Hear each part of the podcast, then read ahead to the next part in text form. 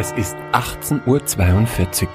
Sie hören Nerd Herd Radio.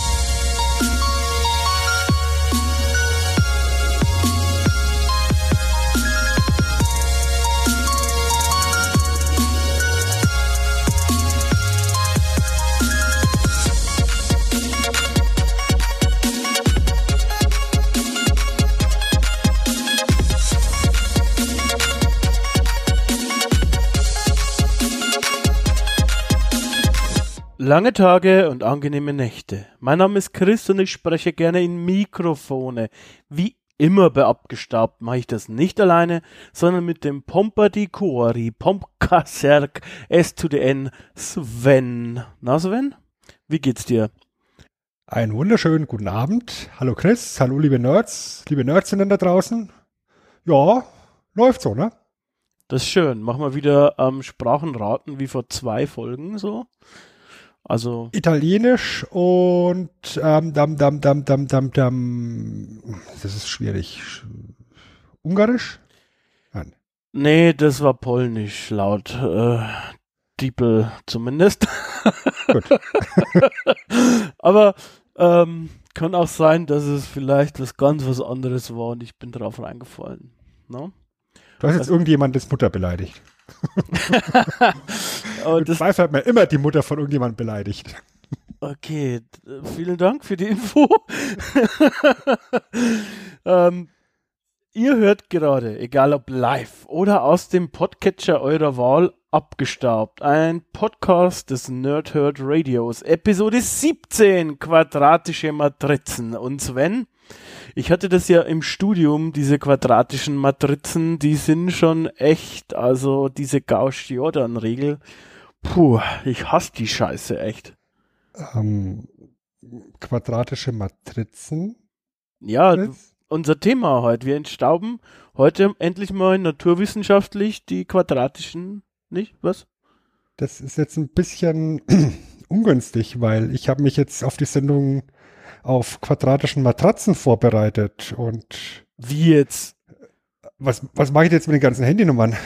Äh, Wenn wir jetzt nicht über meine Testreihen auf quadratischen Matratzen. Oh oh. ähm, okay. Äh, ich, Dann äh, brauchen wir jetzt irgendwie ganz schnell einen Plan B. Ähm, ähm, ähm Matratzen, Matrizen, ich, Matrix. Matrix? Du, da, da, so, so ein Zufall aber auch, weil Matrix jetzt gerade im Jahr 2019 seinen 20. Geburtstag feiert. Ich habe es Freitag zufällig angeguckt. Wow. Ich habe es am Montag zufällig angeguckt. Gibt es nicht. Du, das ist, das ist Schicksal. Ich glaube auch. Dann lass uns mal über Matrix sprechen. Ähm, ich muss sagen, bei den quadratischen Matrizen war ich sowieso nicht so gut, um ehrlich zu sein. Also ich war fantastisch auf den quadratischen Matratzen. okay, Memo an mich, Svens Freundin fragen. okay, dann würde ich sagen, sprechen wir über Matrix. Ähm, und zwar vielleicht über den ersten Teil, oder? Oder? Es gibt noch mehrere Teile. Nun, es gibt sogar ein Videospiel. also in meiner Welt gibt es nur einen Teil. Nein, ich, ich, bin mir bewusst, es gibt Reloaded, es gibt Revolutions, es gibt die Animatrix, es gibt die Videospiele. Aber ich glaube, wirklich, wirklich relevant ist vor allem der erste Film, weil der für sich auch irgendwo abgeschlossen ist und aus meiner persönlichen Perspektive Reloaded und Revolutions da noch irgendwie reingedrückt worden sind in den Kanon und gerade Revolutions in meinen Augen unfassbarer Quark ist. Ja, also ich habe ich habe dazu eine, eine kleine Theorie, aber da können wir vielleicht nachher noch mal drauf. Also im Laufe des Abends des Podcasts würde ich sagen. Ähm, aber an sich gebe ich dir recht. Äh, Gerade äh, der dritte Teil ähm, ist ja ist echt ja, schade, sage ich mal. Schade, dass er, dass er zu, zu, zu diesem ersten Teil gehört. Und der erste Teil wird zwar, äh, 20 und den kann man Gebühren fahren und er hat auch beim Angucken, Spoiler, wieder immer noch richtig Spaß gemacht, muss ich sagen. es ist halt auch ein Film, der sehr gut eine Kombination bietet aus Sci-Fi, aus Action-Sequenzen, aus grandiosen Special Effects, aber eben auch einen ganz, ganz großen Teil an Philosophie und Mystik mit bei hat. Ja. Ähm, aber dann gerade Revolutions ist ja teilweise echt über eine halbe Stunde, dreiviertel Stunde einfach nur eine Materialschlacht, einfach nur doofes Geballer. Und Ja. da geht irgendwo ganz, ganz viel vom Charme verloren, in meinen Augen. Ja, also wie du schon sagst, ist das Ganze echt eine, ja, fast schon kuriose Mischung. Mich hat's Zeit oder mich erinnert äh, immer so beim Gucken, manche sehen ganz stark an John Woo Film, also von der Hongkong-Zeit bei ihm. Gerade die Lobby-Szene, da kommen wir nachher nochmal äh, drauf.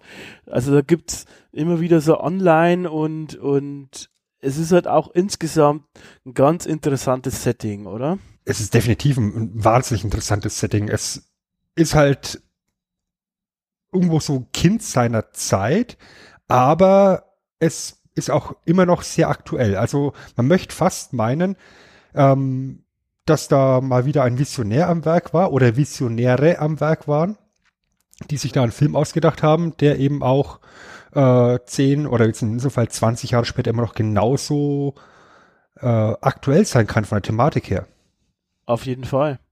Auf jeden Fall. Ich Kommt aber heute durch den philosophischen, philosophischen Teil auch ein bisschen, weil es auch bewusst ein bisschen vage sein soll, glaube ich, und dann passt das natürlich auch auf längere Zeit. Ähm, aber es, es trifft immer noch den Zeitgeist, gerade was so KI und so Sachen angeht. Das ist ja quasi eigentlich jetzt aktueller als wie damals, wie sie es gedreht haben und wie sie die, die, die das Drehbuch geschrieben haben.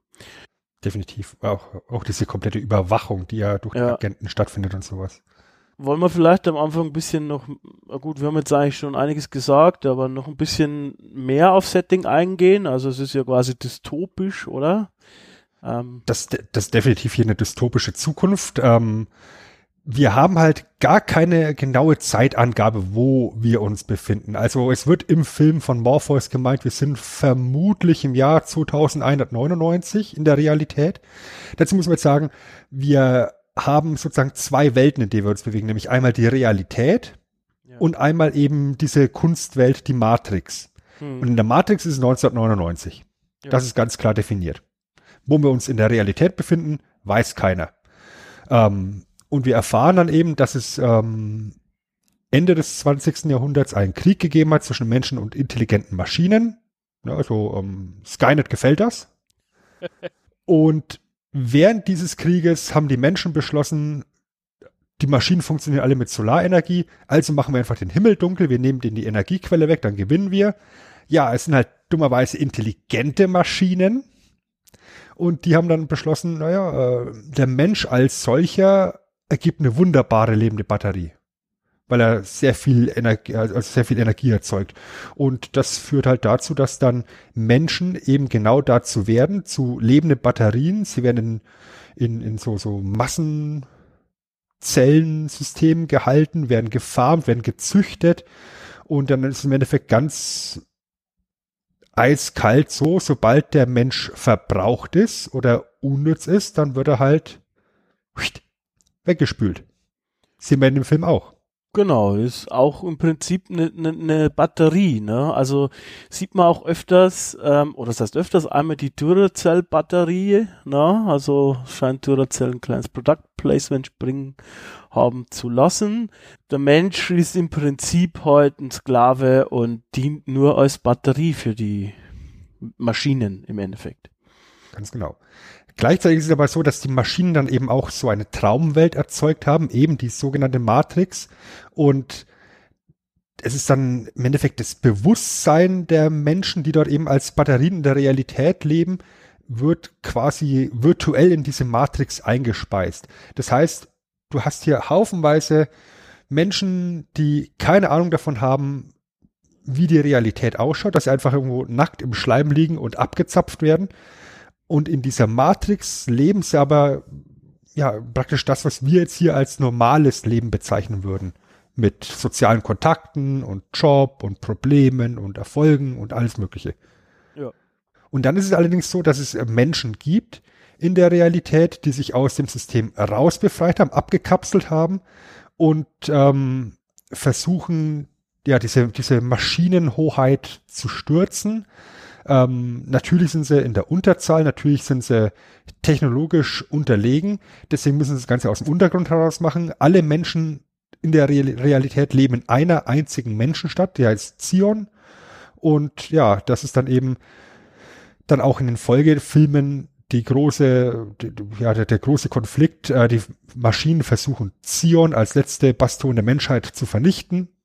Und ja, die Menschen versuchen eben die Maschinen zu stürzen. Eigentlich ganz einfach Storytelling.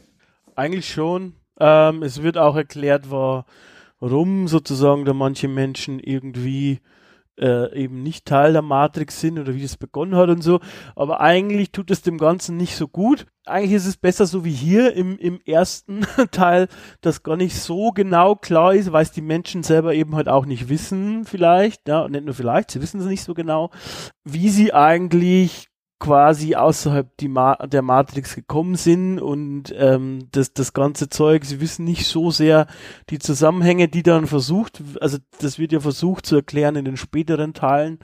Ähm, da wird's aber dann tatsächlich auch sehr verwirrend. Also ich habe mir noch mal ähm, die Handlung grob durchgelesen und dann habe ich vorhin Beiträge mit durchgelesen, die eben ähm, das Ganze nochmal interpretieren und vernünftig erklären, dann macht es auch Sinn und dann wird es tatsächlich wieder philosophisch und, und äh, richtig zum Nachdenken.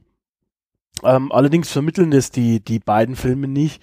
Dementsprechend, ja, na, ist es eigentlich gut, wie es ist, so in diesem Setting, wie wir es äh, in diesem Film, in dem ersten Matrix äh, vorfinden definitiv. Und ich glaube, dass der auch noch am besten eben dieses ganze Feeling rüberbringt, weil wie gesagt, die beiden anderen Teile, die perfektionieren zwar die Technik und die, und die, und die, und die Special Effects noch mal ein ganzes Stück mehr, als es eben der erste Teil macht. Klar, da liegen auch ein paar Jährchen noch mal dazwischen. Aber du hast halt oft einfach das Gefühl, dass jetzt dort Effekte rausgehaut werden um des Effekts willen. Ja. Ja, das ist dann bei, bei Matrix Reloaded die Verfolgungsszene auf der Autobahn, ganz offensichtlich. Und dann eben in Revolutions die Schlacht um Zion zum Beispiel. Ich meine, ich meine, ich, ich, ich, ich stehe auf, auf äh, Exoskelette und, und Mac-Warrior-Scheiß und sowas, aber das passt für, das passt nicht in meine Matrix rein. ja, es wurde damals auch ähm, relativ offen kommuniziert, dass sie sozusagen ja, dass sie es nicht so geil gefunden haben, dass diese Technik aus dem ersten, die, die diese Kamerafahrt, ähm, vor allem, dass die relativ leicht zu kopieren war. Ähm, und dass die auch, ich weiß nicht in wie viel Filmen zu der Zeit vorgekommen ist.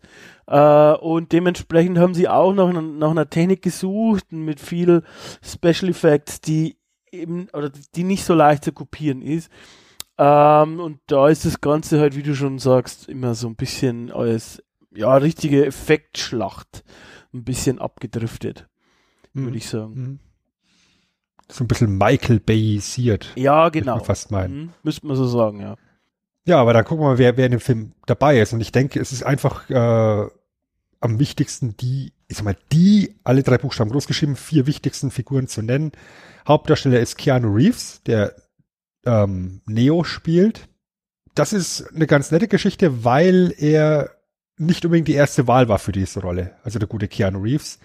Denn der Wunschkandidat der Wachowski-Brüder, damals noch Brüder, ähm, wäre eigentlich Will Smith gewesen. Ja. Aber der hat sich das Drehbuch angeguckt und hat gemeint, also Leute, hm, das kapiere ich nicht. Und ähm, der hat dann beschlossen, ich drehe ich dreh stattdessen lieber Wild Wild West, das kapiere ich wenigstens. Ja, Spinnen im Wildwesten. Ja, klar. Ah, das ist viel geiler. Ja, und zu diesem äh, Themenkomplex, äh, komplexes Drehbuch habe ich tatsächlich, oder haben wir einen kleinen Vor ähm, Einspieler vorbereitet. Äh, das ist Keanu Reeves bei einer Preisverleihung und er hat sich quasi da zu dem Drehbuch geäußert. I went to the Warner Brothers lot in Burbank to meet Andy and Larry Wachowski, the writers and directors of a film entitled The Matrix. I was excited to speak with them. They had written something that I had never seen, but in a way, something that I'd always hoped for, you know, as an actor, as a fan of science fiction. The uh, script that they wrote uh, synthesized to me. I don't know. It was. It had Gibson. I'm going to be a little inside baseball here, as they say. But it, I mean, it had Gibson, it had Verne, it had K. Dick, Frank Miller, anime, uh, Kurosawa, uh, Peckinpah. It was um, Nietzsche. It was Buddha. It was Christ. It was themes and levels. It was dualities, modalities, realities, dreams, uh, will, um, destiny, freedom, slavery of the mind, of the body, uh, the construct, who lives, who dies, identity, sexuality, viruses, and love. It was mythology, philosophy, technology, and truth. what truth? Ja, und da hat er schon ganz gut äh, das auf den Punkt gebracht. Das, äh, ich, wir kennen jetzt alle das, äh, diese Drehbuchfassung nicht natürlich, aber ähm, dass das, glaube ich, schon auch sehr ambitioniert war und die wollten schon nicht nur ein Action-Spektakel machen, sondern eben, wie wir schon gesagt haben, da alles mit reinschmeißen noch, ja, so ein bisschen philosophischen Ansatz ähm, bei den Wachowski-Filmen und auch bei den Sachen, zumindest die, die ich gesehen habe, also da ist jetzt dieses, wie hieß das gleich wieder, Racer oder, oder wie das heißt, oder Speedster zum Beispiel war da nicht dabei, ähm, aber auch bei Sense 8 zum Beispiel und auch bei Cloud Atlas, ähm, da geht's auch immer ganz viel um Liebe und um, um diese großen Zusammenhänge. Und die haben sie hier sozusagen auch mit eingeflochten. Ja, es geht um die Wahrheit, es geht ähm, da um ein bisschen, wird religiös, wird's angehaucht, ja, schon allein die ganzen Namen, ja, also Nebukadnezar ist, ist äh, hier ein biblischer Begriff, ist, ist das Schiff, Morpheus, Sion. Sion, genau, Morpheus ist der griechische Gott des Traumes, ja, also ähm, ironischerweise, weil er beendete eigentlich alle Träume sozusagen. also sie haben sich da quasi schon auch in so einem äh, ja, Topf oder äh, sie haben in so, in so einen so Pool reingegriffen und da eben halt auch ziemlich viel zusammengeschmissen und für diesen ersten Teil und für diese Zeit hat's perfekt gepasst, muss man sagen.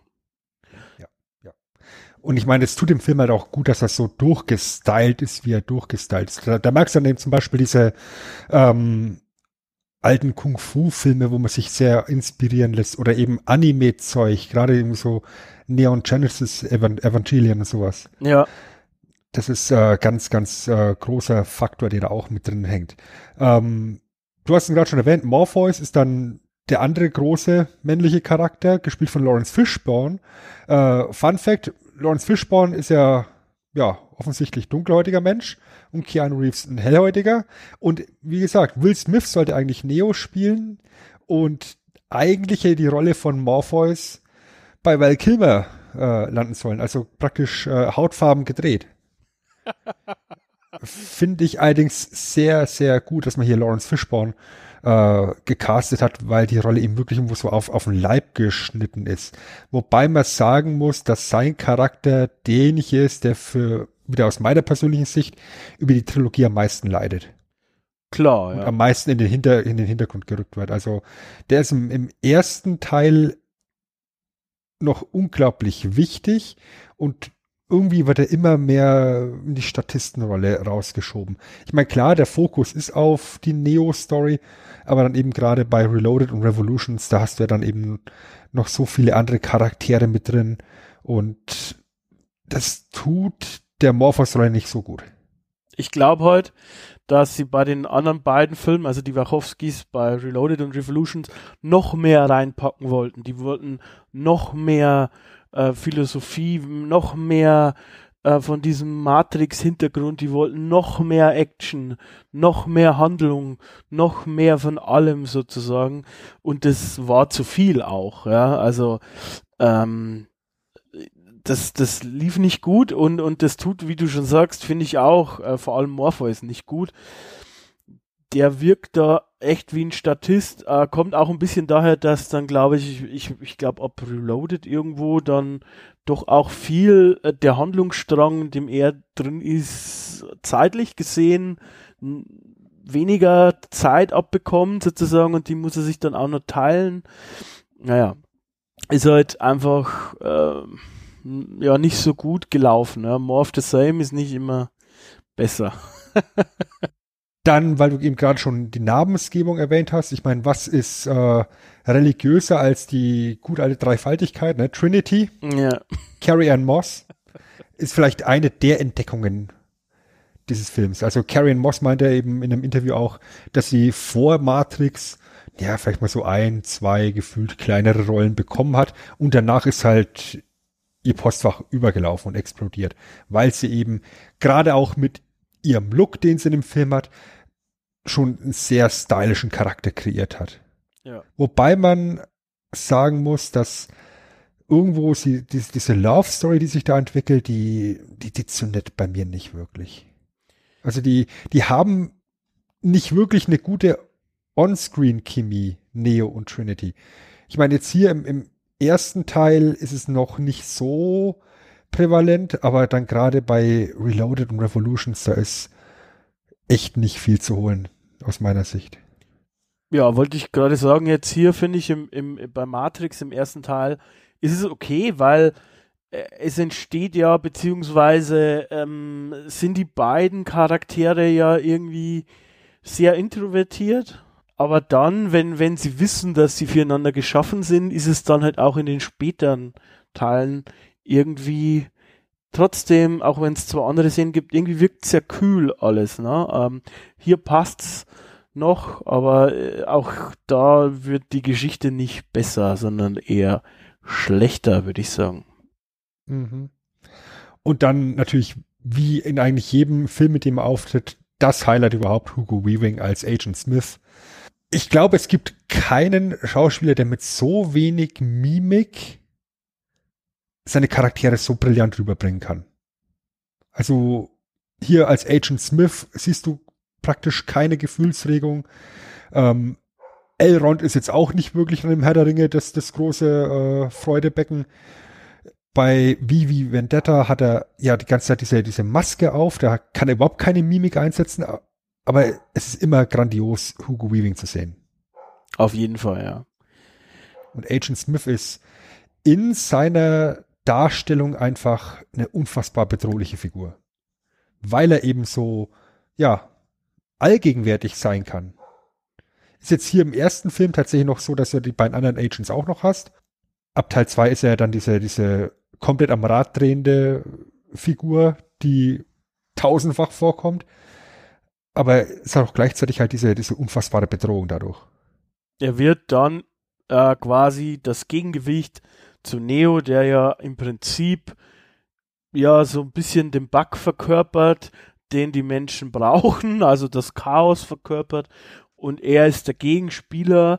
Das wird halt dann in den anderen zwei Teilen versucht zu erklären. Und im Endeffekt, also wir spoilern ja sowieso alles, äh, ist ja dann auch das die Auflösung, wie sie vermutlich alle befreit haben, beziehungsweise die Matrix neu, äh, in, eine neue Inkarnation bekommen hat, ganz am Ende, dass sich Neo eben irgendwie selbst äh, opfert und Smith kann selber nicht überleben, weil das Gegengewicht ist. Man braucht quasi immer beide Seiten und dementsprechend ähm, ist er hier sozusagen aber schon der Antagonist, der auch eine Reise macht, eine kleine. Äh, wir sehen halt hier auch von der Maschine am Anfang eben, dass er dann doch äh, immer mehr auch Emotionen entwickelt und wir, wir, er hat quasi als einziger von den Agenten, das offenbart er dann auch eine, eine eigene kleine Agenda, man weiß, warum er das macht, was er macht. Er, er wird immer weniger, er wirkt immer weniger maschinig so möchte ich es mal sagen, ja.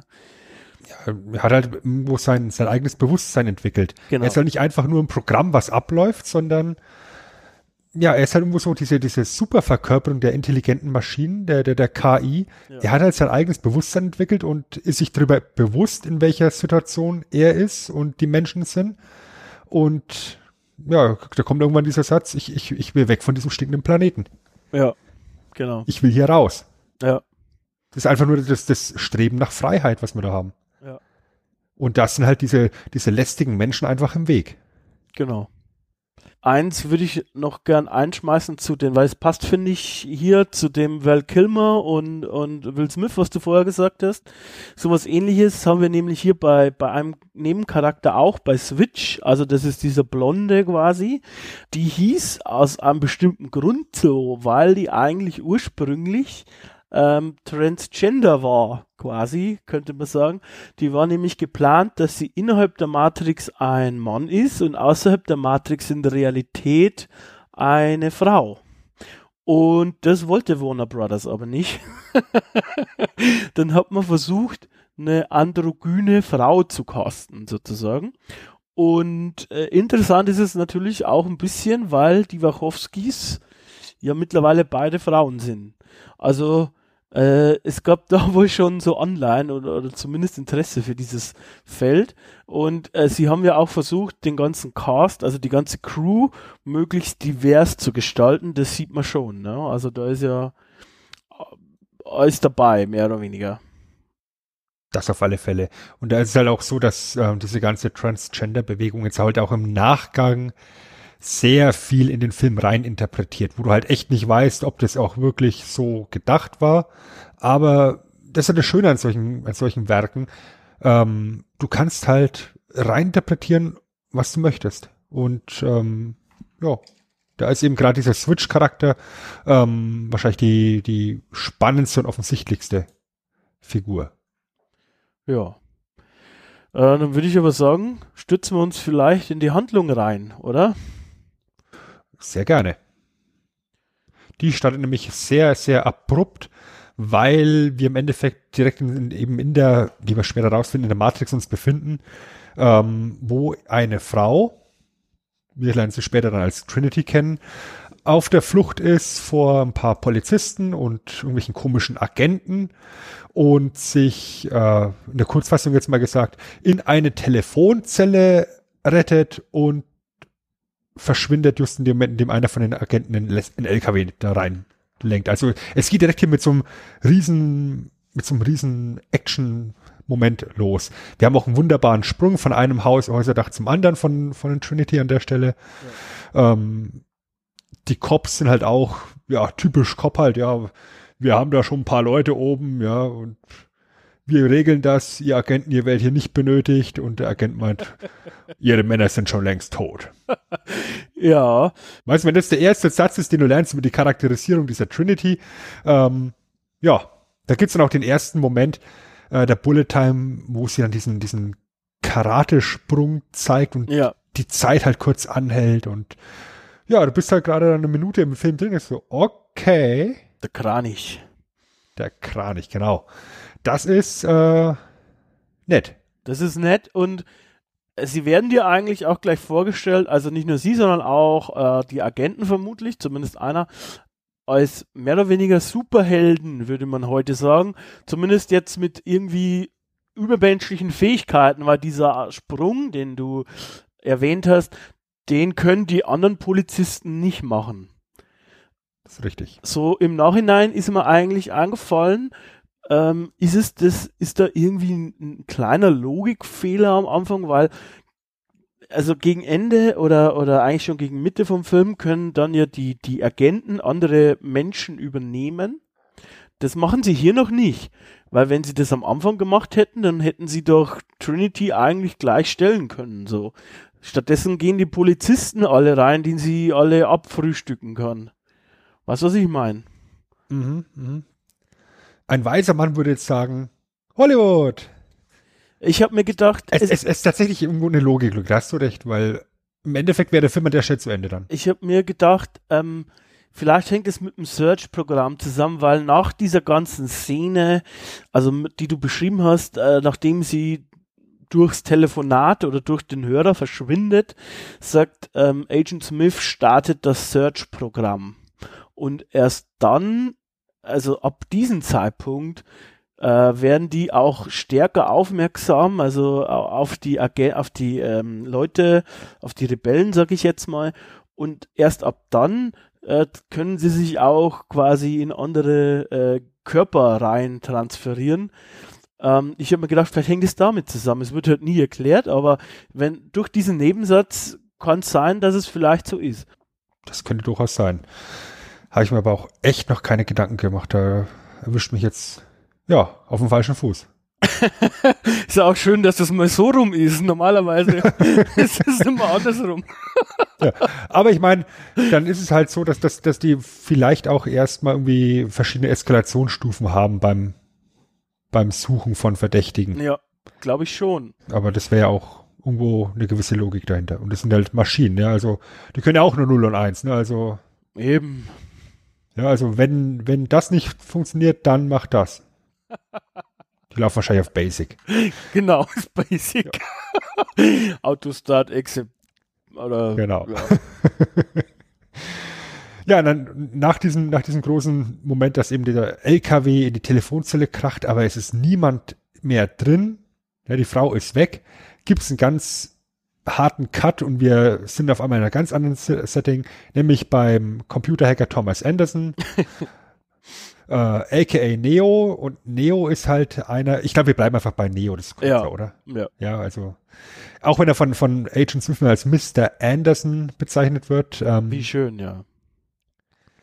Was übrigens auch so eine, so eine Transgender-Interpretation ist, so im Nachgang, weil man da viel Dead-Naming, Dead-Naming rein interpretieren kann. Sagt ihr das was? Nee, ehrlich gesagt nicht, nee. Also Dead-Naming, das habe ich jetzt in der Recherche äh, gefunden, diesen tollen Begriff, ist, wenn du eben dein Geschlecht wechselst jetzt als Transgender, ja, also ja. wenn du jetzt zum Beispiel jetzt vom Mann zur Frau wirst, wenn dich dann trotzdem jemand noch bewusst mit deinem alten Namen anspricht. Ach so, so ignorieren ja, im Endeffekt. So ignorieren und, und mhm. irgendwo diese, diese Realität ausblenden. Und das, das, das wird halt von den betroffenen Personen oft auch herabwürdigend wahrgenommen. Ja, ist es auch. Und das, das, das kann man halt hier dann so im Nachgang schon noch reininterpretieren, wenn man das möchte, ja. Dass eben Agent Smith ihn immer als Mr. Anderson anspricht mm. und nie als Neo. Wobei Neo dann eben die neue Identität von ihm wird. Also dieses, dieses Alias wird er dann zur neuen Identität von Thomas Anderson. Also nicht nur sein Hackername, sondern eben auch sein, sein vollständiger neue, neues Leben. Ja, und Neo ist halt, wie gesagt, ein Hacker, der halt, wie es Hacker so machen, sich die ganze Nacht um die Ohren haut und irgendwelche komischen Daten zusammenhackt und Klar. das Zeug dann eben verkauft und ähm, in der Bruchbude haust auch. Mhm. Natürlich. Und äh, Nerd halt. Genau. und er hat halt immer so das Gefühl, dass irgendwas mit der Welt nicht in Ordnung ist, irgendwas ist komisch und er findet halt immer wieder diesen Begriff der Matrix und im Rahmen von einem von seinen Aufträgen äh, wird sein Computer auf einmal aktiv und kontaktiert ihn und sagt, äh, ja, so Follow the White Rabbit. Ja. ja ganz klar Alice im Wunderland äh, Referenz. Und dann stellt er eben fest, dass einer von, oder eine der Begleitungen von seinem letzten Kunden hat eben so einen weißen Hasen auftätowiert und dann geht er mit denen halt mit und trifft dort auf Trinity und Trinity sagt ihm, Morpheus sucht dich, Morpheus kann dir alles erklären. Ja. Und ja, dann ist es über kurz oder lang so, dass Neo allerdings in die Fänge der Agenten gerät. Ja. Also Morpheus kontaktiert ihn und, und versucht ihn irgendwie aus seinem, aus seinem Büro rauszulotsen, aber Neo spielt da noch nicht ganz mit, also ist, genau. ist da noch nicht ganz überzeugt davon, dass, dass es wirklich jetzt der, der richtige Weg ist. Und ich meine, in dem Moment, in dem es dann eben heißt, du musst jetzt hier im Hochhaus aus dem Fenster raus und dann da auf dem Sims balancieren, da, da das, das kriegt er einfach nicht hin in dem Moment und dann wird er halt von den Agenten geschnappt. Die verhören ihn und äh, verpassen ihm auch eine schöne Wanze. Ja. Weil die eben auf der Suche sind nach Morpheus. Genau. Und, und ich glaube, diese, diese Wanzenszene ist noch wahrscheinlich das, was du am ehesten so als klassischen Horrormoment Äh, ekelhaft. Ja, ist auf jeden Fall ekelhaft. Du hast jetzt, also da haben wir jetzt äh, storymäßig äh, also einige Minuten zusammengefasst. Ich, äh, ich möchte auf jeden Fall einmal noch was zu, den, zu dem Effekt äh, sagen, den äh, Neo am Computer sieht. Ähm, diesen Matrix-Effekt. Da möchte ich alle Leute grüßen, äh, die damals auch wie ich Sub 7 verwendet haben. Das ist so ein kleines Tool, mit dem man andere Computer capturen kann. Das haben wir in der Schule, äh, als uns Informatik zu langweilig war, öfters gemacht. Und das, da konnte quasi man zum Beispiel so Sachen machen wie das CD-Laufwerk aufmachen von dem anderen Rechner oder die Steuerung übernehmen oder eben auch diesen Matrix-Effekt. Dann war quasi alles komplett schwarz, da konnte nichts mehr machen und du konntest aber reintippen, genau in dieser Schrift sozusagen, ähm, ja, was du gerade tippen wolltest. Und es war sehr lustig. Das haben wir dann öfter gemacht mit Sub 7. Ich weiß nicht, ob es das noch gibt. Ähm, herzliche Grüße. Aber das ist mir dabei angefallen. Und auch die ganze Stilistik, die dann danach passiert, wie wir vorher schon gesagt haben, ist halt extrem gut und extrem alles durchgestylt. Das passt alles wie die Faust aufs Auge. Es ist alles Cyberpunk.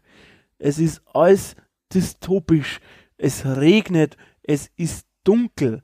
Ähm, der Farbfilter passt. Da haben wir nachher noch äh, Fun Facts zu den Farbfiltern übrigens. Und ähm, dieser, dieser, dieser Techno-Look, ein bisschen Latex und so. Die Party ist durchgestylt und die Gespräche sind durchgestylt und es gibt auch einen kleinen Scherz äh, dazwischen drin. Als Neo sagt zu Trinity, weil die war auch mal Hackerin, dann anscheinend. Ich dachte, du wärst ein Kerl. Das denken alle Kerle, hat sie gesagt. Ähm, also es ist, es passt alles sehr gut zusammen. Es ist alles durchgestylt. Auch äh, dann am Ende diese Verhörszene ist auch witzig, weil da gibt es auch ein paar lustige Trivias dazu. Ähm, da sitzt ja dann Neo sozusagen ja in so einem klassischen Verhörraum, würde ich sagen, den man aus Filmen kennt. Ähm, und da ist so eine so eine so eine Akte hat ähm, Smith dabei so eine richtige Papierakte. Und da gibt's, sind, haben findige Fans, äh, also Bild für Bild sich das angeguckt, da sind, kann man viele Sachen lesen. Man kann unter anderem äh, sein Geburtsdatum lesen und dass er, aus was für einer Stadt er kommt, also die heißt Capital City zum Beispiel, ähm, was für Jahr das ist und sowas. Und ähm, man kann auch lesen, wann er äh, zum Beispiel, ähm, wann sein Pass ausläuft, sein normaler Pass. Und der läuft am 11. September 2001 aus. Foreshadowing. Und das hat wohl im Internet auch ein paar, ein paar Spekulationen, ähm, also die natürlich Schwachsinn sind, aber äh, na, du weißt, wenn mhm, da sowas drin mhm. steht, da geht's Riot. Das ist halt absolut krass, weil das ist halt wieder diese, genau diese Thematik. Du kannst halt so viel reininterpretieren und so viel reinlesen, ja. Ähm, Im Jahr 1999 war halt der 11. September 2001 halt ein Datum ohne weitere Bedeutung. Genau. Und ich meine, es, es gibt da auch diesen einen Satz, der während des Verhörs fällt, wo, wo Agent Smith dann so sinngemäß sagt, ähm, scheinbar haben sie zwei Leben geführt, den man halt auch wieder in diese Trans-Schiene reinschieben kann. Auf jeden Fall. Ja, also das ist da sehr viel Raum für, für Interpretation an der Stelle wieder. Und ich finde ähm, den Effekt, diesen Horror-Effekt, den sie dann in dem Verhör auch tatsächlich bringen, ähm, der passt irgendwo nicht ganz in den Film rein, aber auf die andere Art und Weise auch wieder schon, weil er eben zum ersten Mal dann zeigt, dass da in dieser Welt, ähm, dass, den, dass diese Agenten irgendwie ja auch nicht ganz sauber sind. Also wir haben vorher halt gesehen, dass, dass Trinity aus irgendeinem Grund sehr weit springen kann. Ja. Aber dass mit, den, mit diesen Agenten irgendwas nicht ganz in Ordnung ist, weil auf einmal hat eben Neo keinen Mund mehr, weißt du, und, und sie meinen halt, ja, also, was wollen sie denn ihrem Anwalt sagen, wenn sie nicht reden können? Und dann bekommt er eben diese, diese Spinnenwanze ja. da verpasst, natürlich durch den Bauchnabel rein. Das ist halt auch so ein ganz klassischer Horrormoment, ja, also, dass sie da, dass da sowas in, in Körper eingeführt wird. Sieht übrigens also, für heutige Verhältnisse noch ganz gut aus. Also ist jetzt natürlich ne, nicht mehr State of the Art, aber ist okay, würde ich sagen. Die haben ist gut gealtert, einigermaßen. Für so CGI-Sachen, die altern ja eigentlich immer schlecht, eher schlechter, aber ist okay in dem Fall, würde ich sagen. Also, nachdem ich mir jetzt den Film am Montag angeguckt habe, ich habe echt das Gefühl, dass da so mancher CGI-Effekt besser aussieht als viele Effekte, die aktuell gemacht werden. Ja, die haben mir gut Also ich habe hab echt das Gefühl, dass, dass teilweise CGI im Moment wieder ein bisschen schlechter wird. Die haben halt da gut getrickst. Insofern, dass sie quasi gut gemixt haben. Da halt, äh, in, wir recherchieren ja für alle Zuhörer tatsächlich, auch wenn man es nicht glaubt, relativ viel zu unserem Podcast.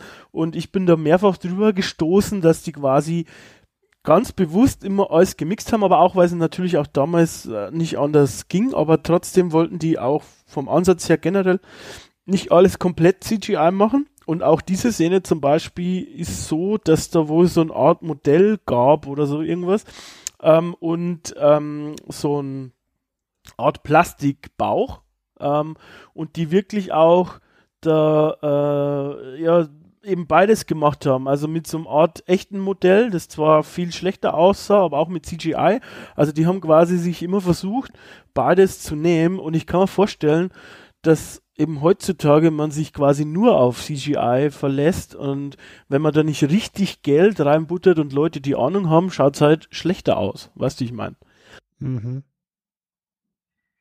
Oder halt sehr, sehr künstlich. Ja, genau, sehr künstlich. Also so unorganisch. Ja. Ja, also dann, dann geht's weiter, dann erwacht Neo wieder in seinem Apartment und wird halt wieder kontaktiert und es kommt zu einem äh, Treffen zwischen ihm und Morpheus, wo er erstmal entwanzt wird und in dem Moment realisiert, scheiße, es war gar kein Traum. Ja, ähm, da muss ich nochmal, ich weiß, äh, ich, ich, ich rede immer so viel, aber äh, auch hier nochmal ein lustiges Trivia. Äh, das hat Wäre mir, wär auch also, schlecht, wenn du es nicht machen würdest. äh, hier ein lustiges Trivia, das ich gelesen habe und, und das hat mich vorher schon getriggert, wie du Batterien gesagt hast, weil hier sagt Switch quasi, also äh, Switch sitzt ja da mit im, im Auto, als Neo mit ins Auto einsteigt, wie sie zu Morpheus fahren ähm, und dieser Neo, äh, Quatsch, Switch zu Neo irgendwie äh, Coppertop. Koppeltop, genau, das war's. Co Coppertop. Coppertop. Und das ist wohl ein Slang-Ausdruck für explizit Duracell, wohl, für so Duracell-Batterien. Und naja, er ist ja quasi eine Batterie in der Realität. Das finde ich, solche kleine Sachen haben die halt oft eingebaut. Das ist auch hier äh, ganz nett. Deswegen wollte ich das erwähnen. Ja, ist halt diese, diese Optik auch von den Batterien, die ja diesen, diesen, diese schwarze untere Hälfte haben und dann diese, diese kupferfarbene obere. Genau. Ja, dieser, dieser Coppertop dann eben, ne? Ja, genau, deswegen, ja. Ja, da kommt es eben zu dem Treffen zwischen Neo und Morpheus und es kommt wahrscheinlich die ikonischste Auf jeden und Fall. wa wahrscheinlich auch philosophischste Frage in dem ganzen Film, weil Morpheus Neo eben erklärt, wie die, wie die Situation ist und er bietet ihm eine Wahl an in Form von zwei Pillen, die rote Pille oder die blaue Pille. Möchtest du ähm, wissen, was Sache ist, oder möchtest du in dein altes Leben zurückkehren? Und äh, ja, Neo nimmt die rote Pille. Und die Situation können wir uns einmal anhören, weil die ist so ikonisch, die haben wir jetzt auch einmal als Einspieler vorbereitet. Do you want to know what it is? The Matrix is everywhere. It is all around us. Even now, in this very room. You can see it when you look out your window or when you turn on your television. You can feel it when you go to work, when you go to church, when you pay your taxes. It is the world that has been pulled over your eyes to blind you from the truth. What truth? That you are a slave, Neo. Like everyone else, you were born into bondage, born into a prison that you cannot smell or taste or touch. A prison for your mind.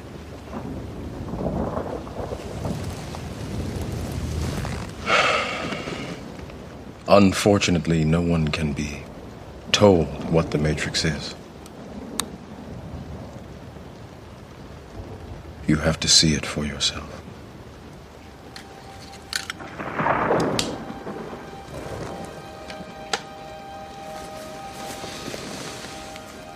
This is your last chance.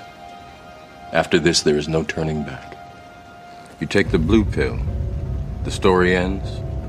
You wake up in your bed and believe whatever you want to believe. You take the red pill, you stay in Wonderland, and I show you how deep the rabbit hole goes.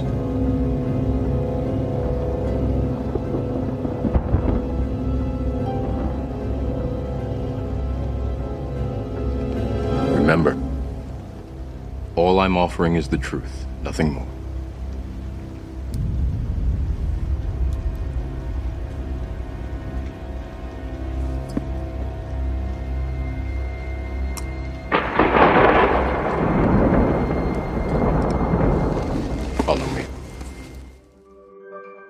Das war quasi die Szene, die du beschrieben hast.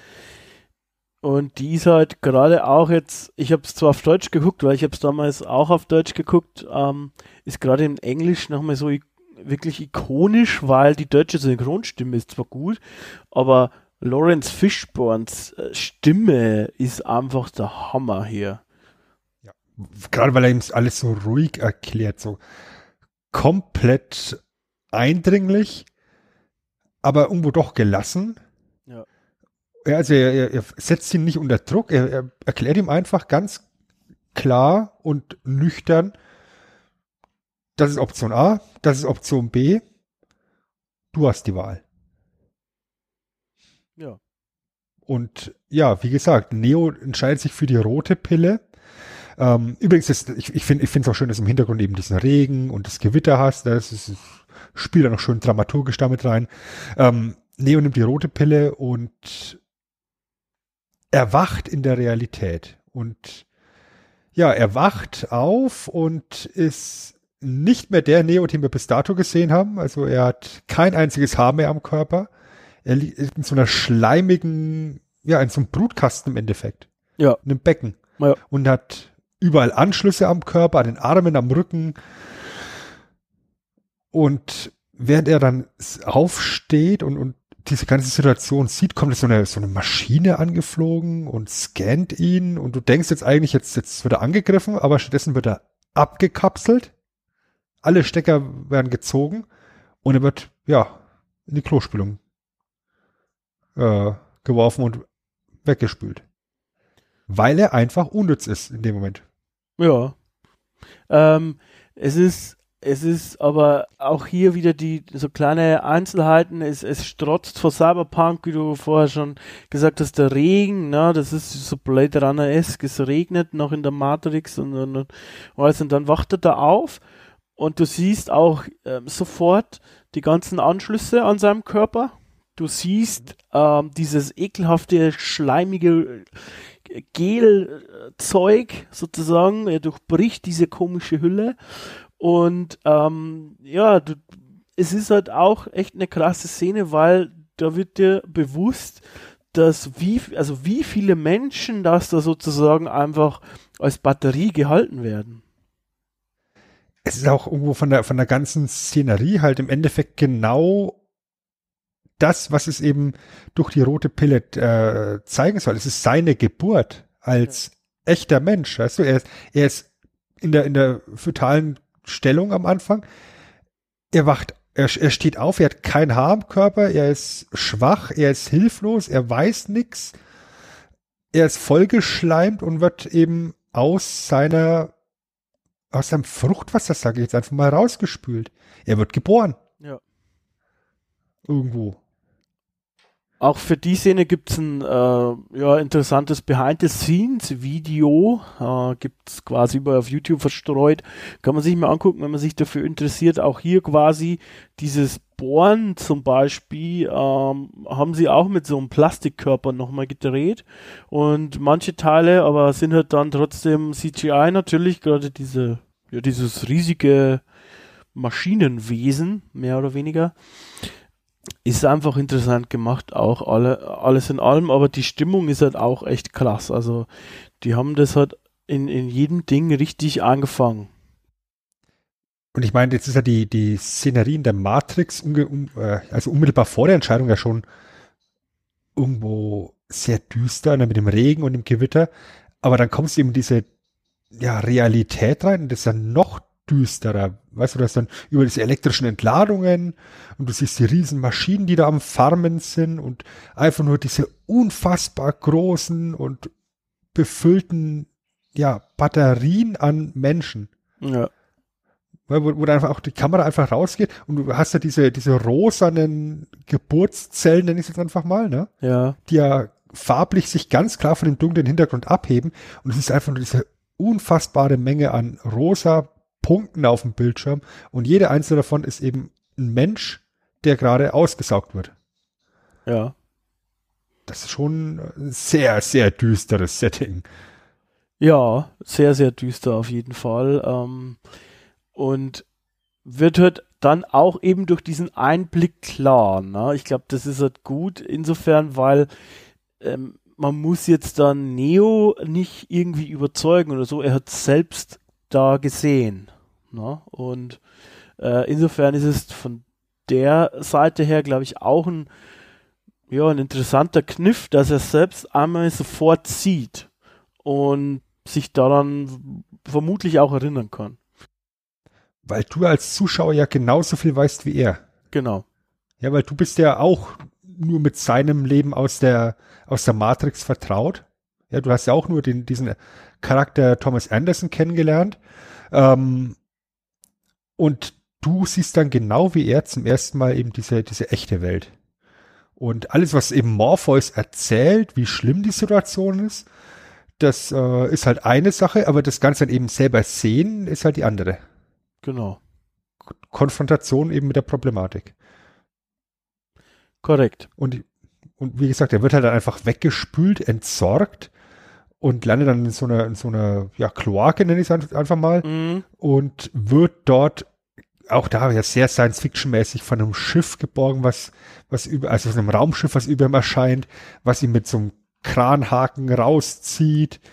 Ähm, und dann ist er ja ähnlich wie dann, wie dann Jahre später ein Anakin Skywalker ähm, auf dem Medizindeck und muss erstmal wieder fit gemacht werden. Und bekommt sehr, sehr, sehr, sehr viele Nadeln in den Körper gestochen.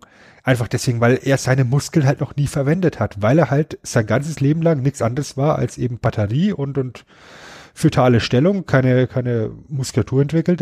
Das muss alles erstmal aufgebaut werden. Du siehst auch, dass das sehr viel Zeit vergeht, weil er eben als komplett haarloses Wesen in dieses Raumschiff reingezogen wird. Und bis er dann eben fertig ist mit der Behandlung, da hat er, hat er ja dann tatsächlich schon so kurze Haare auf dem, auf dem Kopf. Also da gehen schon ein paar Tage, vielleicht Ja. zwei, drei Wochen. Man weiß ziemlich genau, wie viel Zeit innerhalb der Matrix vergeht, nämlich 19 Monate. Ähm, das muss jetzt natürlich im Prinzip nichts heißen für die echte Welt.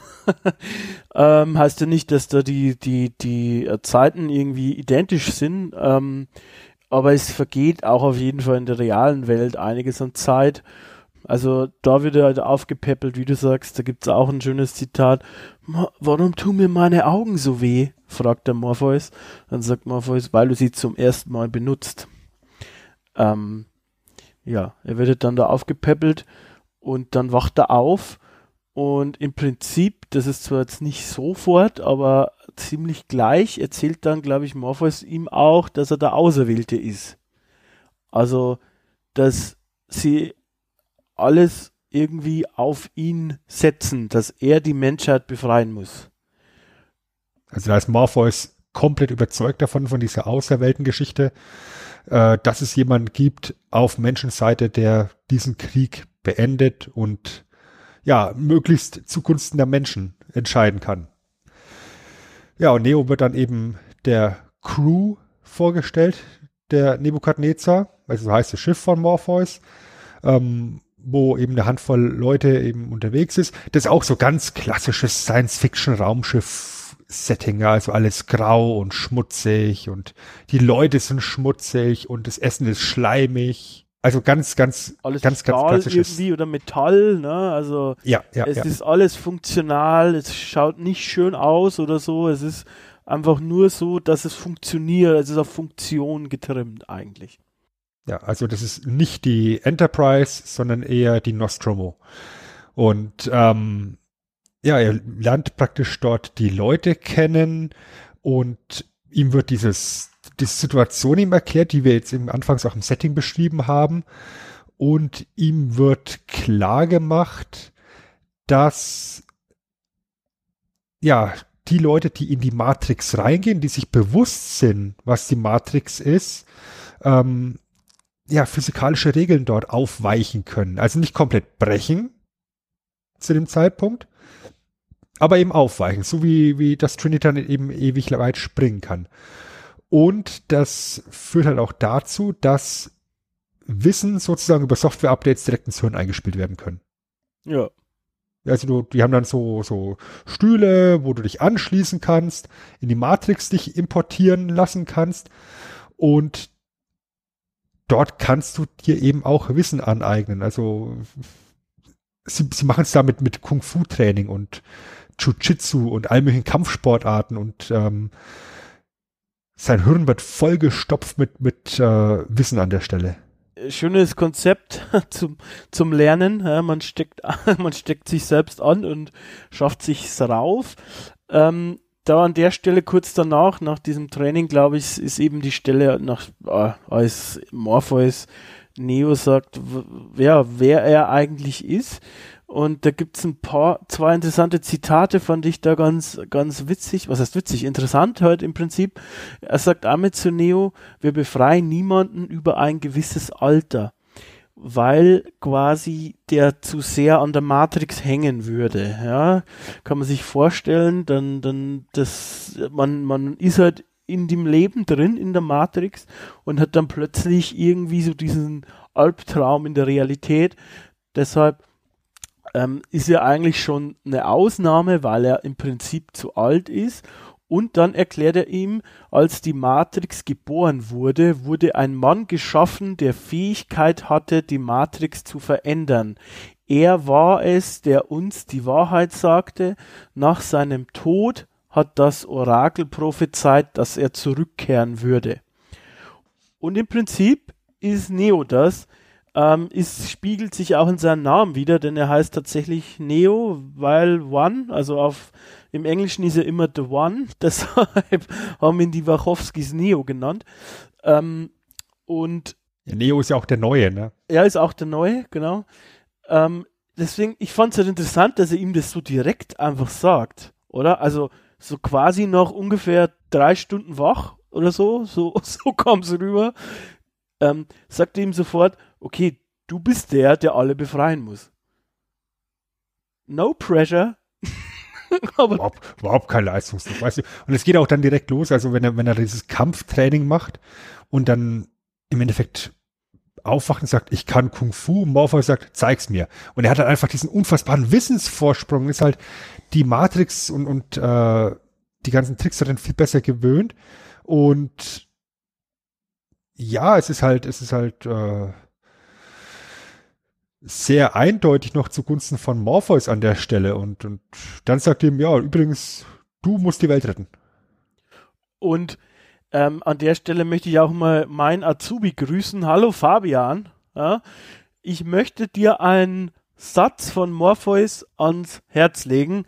Nicht denken, wissen.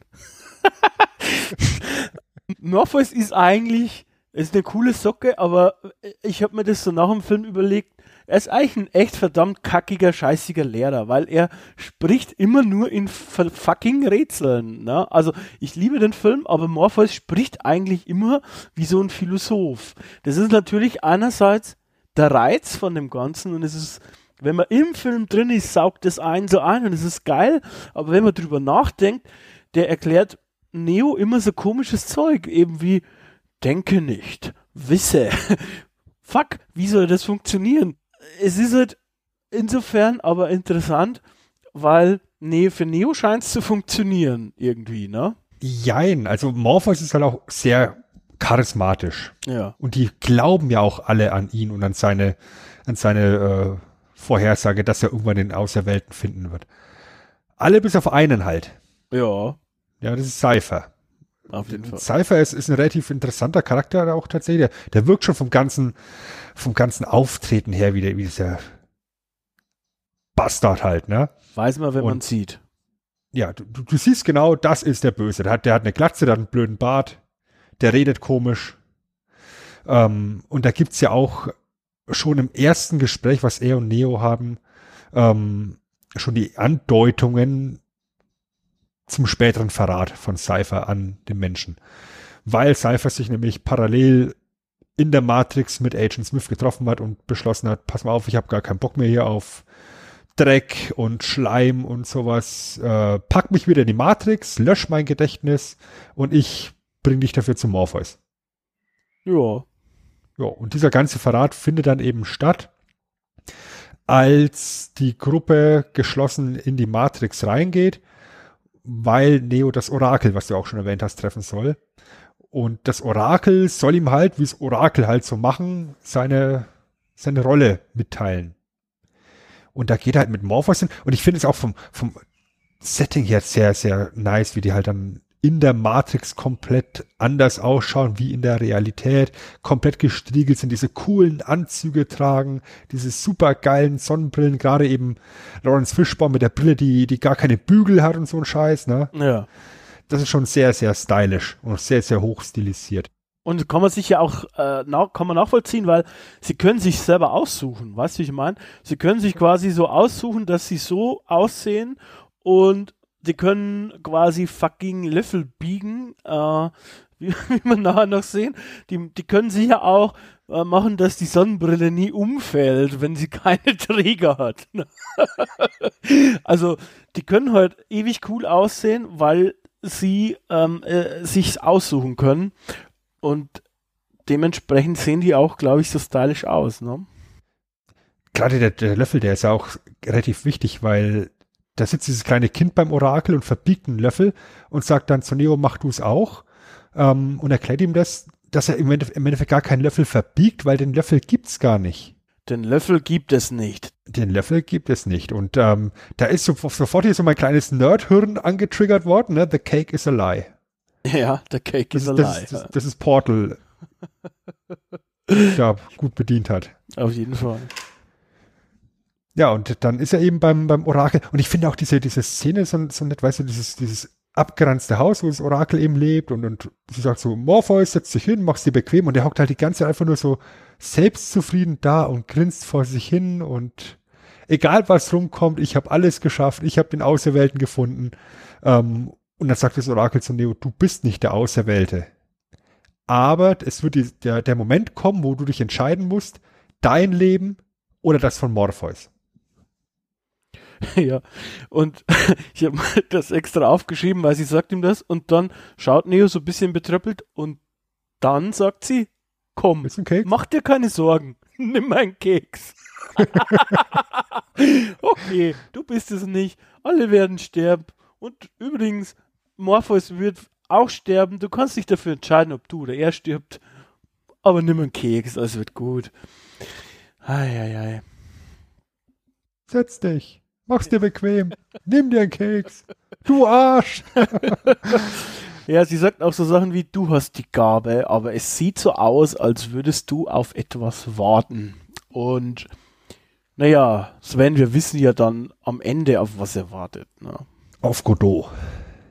Wir warten alle auf Godot. Äh, Genau. Ja, also im Endeffekt ist dann die große Auflösung, er, er ist nicht der Auserwählte. Schade drum. Aber die Gruppe muss ja auch wieder aus der Matrix raus. Und da ist dann eben dann der Moment, dass die Falle zuschnappt und der Verrat von Cypher eben klar wird, weil die Gruppe eben, die, die können ja nur zu bestimmten Punkten aus der Matrix wieder raus. Die können ja nicht bei Belieben raus, sondern die müssen immer durch irgendwelche Telefone wieder raus Mhm. wo dann eben der, der Operator in der Realität da sitzt und sie praktisch wieder rauszieht. Der erste, der rausgeht, ist Cypher. Und dann kommt eben diese, die, die- diese Umsetzung des Verrats und auf einmal sind haufenweise Agenten und Cops und alles Mögliche da. Und mähen im großen Stil die Gruppe nieder. Ja.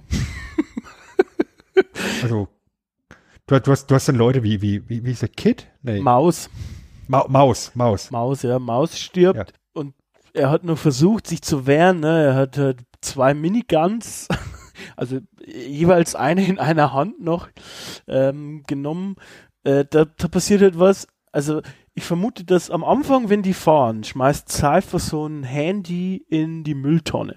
Sie erklären das so kurz in, in einem Nebensatz, was mir für so ein Action-Spektakel auch reicht, dass sie quasi eigentlich, also weil, andersrum, die Agenten verändern ja das Haus dann. Also das heißt, da wo vorher Ausgänge waren, da sind dann irgendwie Wände, sie merken das auch und die Erklärung ist, sie können das machen, weil sie schon länger wissen, wo die sind. Also sie brauchen anscheinend dafür ein bisschen Zeit.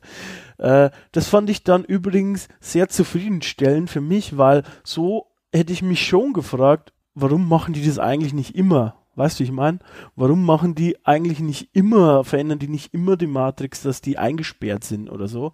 Von daher fand ich dieses Detail halt wieder so geil. Das ist immer so, diese kleinen Details machen solche Sachen einfach rund für mich. Ja, weil du musst halt auch erstmal lokalisieren. Also, die können natürlich vermutlich irgendwann beliebig viele Agenten produzieren, aber das ist halt dann auch nur ressourcenfressend. Ja, eben, also ich sage ja, die, diese Details, ne? Und, und deswegen ist dann eben der Deal mit Cypher. Cypher sagt ihm genau wann und wo und dann schnappt die Falle zu. Ja. Und dadurch, dass er dann praktisch auch der Erste ist, der, der wieder in der Realität draußen ist, ist es für ihn dann relativ leicht, noch diverse andere Mitglieder der Crew zu töten, weil wenn du in der Realität stirbst, stirbst du auch in der Matrix und umgekehrt. Ja. Ja, also dann, dann ballert er eben den Operator über den Haufen, ähm, ballert dessen Bruder über den Haufen und stöpseln halt nacheinander dann die Leute einfach ab. Und in dem Moment werden sie halt, ja, hart gelöscht.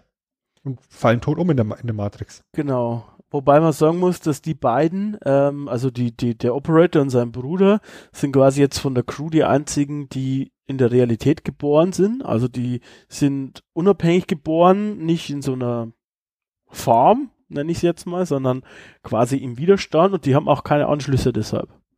Auf die altmodische Art und Auf Weise. die altmodische Art und Weise. Ich habe übrigens zur Maus gerade noch ein äh, Zitat gefunden, das ich mir aufgeschrieben habe. Ähm, das erste Mal als Maus mit Neo spricht, das ist beim Essen von dem Schleimdings in der Kantine vom Schiff, sagt er, derjenige, der seinen Trieb verleugnet, verleugnet genau das, was uns zu Menschen macht. ist ein cooler Typ. Wäre auch das erste Gesprächsthema, was mir einfallen würde beim Schleimessen. Ja, die, die sprechen halt da über diese äh, Simulation mit der roten Frau. Ja. Und dann sagt sie, ah, Neo, die rote Frau, wenn du Bock hast, Schnacksi. ich kann da für dich ein Programm machen. so sind wir Computerleute. So Ja. sind wir. Ähm, ja gut, der stirbt, wie du schon gesagt hast. Ich glaube, also mit einer der ersten. Maus, Maus ist tatsächlich der Erste, der, der, der stirbt. Und dann stöpselt er eben APOC und äh, Switch noch ab und erschießt dann den, den Bruder vom Operator und der Operator wird ange... Der Operator war Tank, ne? Nee, äh, ich verwechsel die beiden, um echt zu sein. Ich, ich, ich nämlich auch. Also der Operator wird, wird, wird angeschossen. Ja. Ähm, überlebt's aber, wie wir dann feststellen sollten.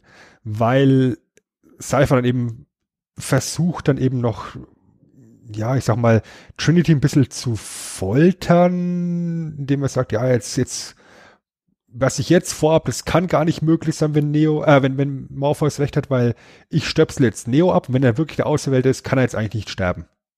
Ja. Morpheus ist zu dem Zeitpunkt schon ver verhaftet worden, überwältigt worden, hat sich auch geopfert, um Neo zu retten. Und ja, in dem Moment, in dem dann eben bei Neo der Stecker gezogen werden soll, stellen wir eben fest, dass das Tank, ähm, also der Operator, äh, überlebt hat, nur, nur schwer verwundet ist und Cypher dann eben in der Realität, in der Realität erschießen kann. Ja. Und somit Neo nicht stirbt. Richtig. Aber die Crew ist halt jetzt dann deutlich reduziert, weil dann eben nur noch Trinity, Neo und den verwundeten Tank hast, während Morpheus halt in der Matrix festhängt und äh, verhört wird von den Agenten. Wo es darum geht, die möchten die Zugangscodes für den Zentralcomputer von Zion, damit äh, in Zion alle Tore geöffnet werden und einfach die Menschen niedergemetzelt werden können. Ende Ja. Gelände. Ja, und äh, du, du hast übrigens recht mit dem Namen, der heißt Tank, habe ich gerade nochmal nachgeguckt. Das ist das, äh, das einzige Der Detail. andere war Dozer, ne? Na, der andere Tank war Dozer, Dozer. ja. Ähm, ja, dem geht's halt schnell wieder gut, ja, obwohl ihm ein paar so Gedärme raushängen, die werden aber sowieso überschätzt. Äh, als dann alle draußen sind, ja, ist Neo gewillt, wieder in die Matrix zu gehen und Morpheus zu retten. Eigentlich ein Selbstmordkommando, wie die Kollegen so anmerken. Er selbst hat eigentlich aber Bock drauf, oder? Er sagt ja, ähm, die erwarten es nicht, also wird es funktionieren. Genau. Wir haben keine Chance, also nutzen wir sie. Und dann kommt eben genau das im Endeffekt wieder an, was am Anfang bei seiner Einführung durch Morpheus äh, gezeigt worden ist, nämlich dieser leere weiße Raum, dieser Zwischenraum, wie es erklärt wird, wo Morpheus sagt, hier bereiten wir uns drauf vor, wahrscheinlich kommen da auch die coolen Klamotten her. Ja. Ja, und dann sagt Neo, ja, dann müssen wir uns jetzt hier vorbereiten. Wir brauchen Waffen und auf einmal erscheinen dann 32 Regale mit Knarren in all möglichen Farben, Ausführungen, Kalibern. Und dann geht er mal so dezent bewaffnet da in die Matrix. gehen sie beide, weil dann Trinity will ja mit, kommt auch mit, gehen beide so dezent bewaffnet in die Matrix und ja, gehen da in so eine kleine Lobby. Das ist auch, das ist noch irgendwo so wahrscheinlich eine der coolsten Szenen aus dem ganzen Film, wenn die beiden da in ihren langen Mänteln, in diesem Gothic Industrial Look, mit den schwarzen Sonnenbrillen da reinmarschieren. Er hat eine Sporttasche dabei, stellt sie aufs Förderband, damit sie durchleuchtet wird. Natürlich geht der, äh, der Alarm an, weil er das Ding voll ist mit Waffen und der Cop meint so, ja, können Sie hier mal so Jacke aufmachen? Und da hat er die- ist er bis an die Zähne bewaffnet. weil sie gerade so keine Handgranate in den Plomben hat und so.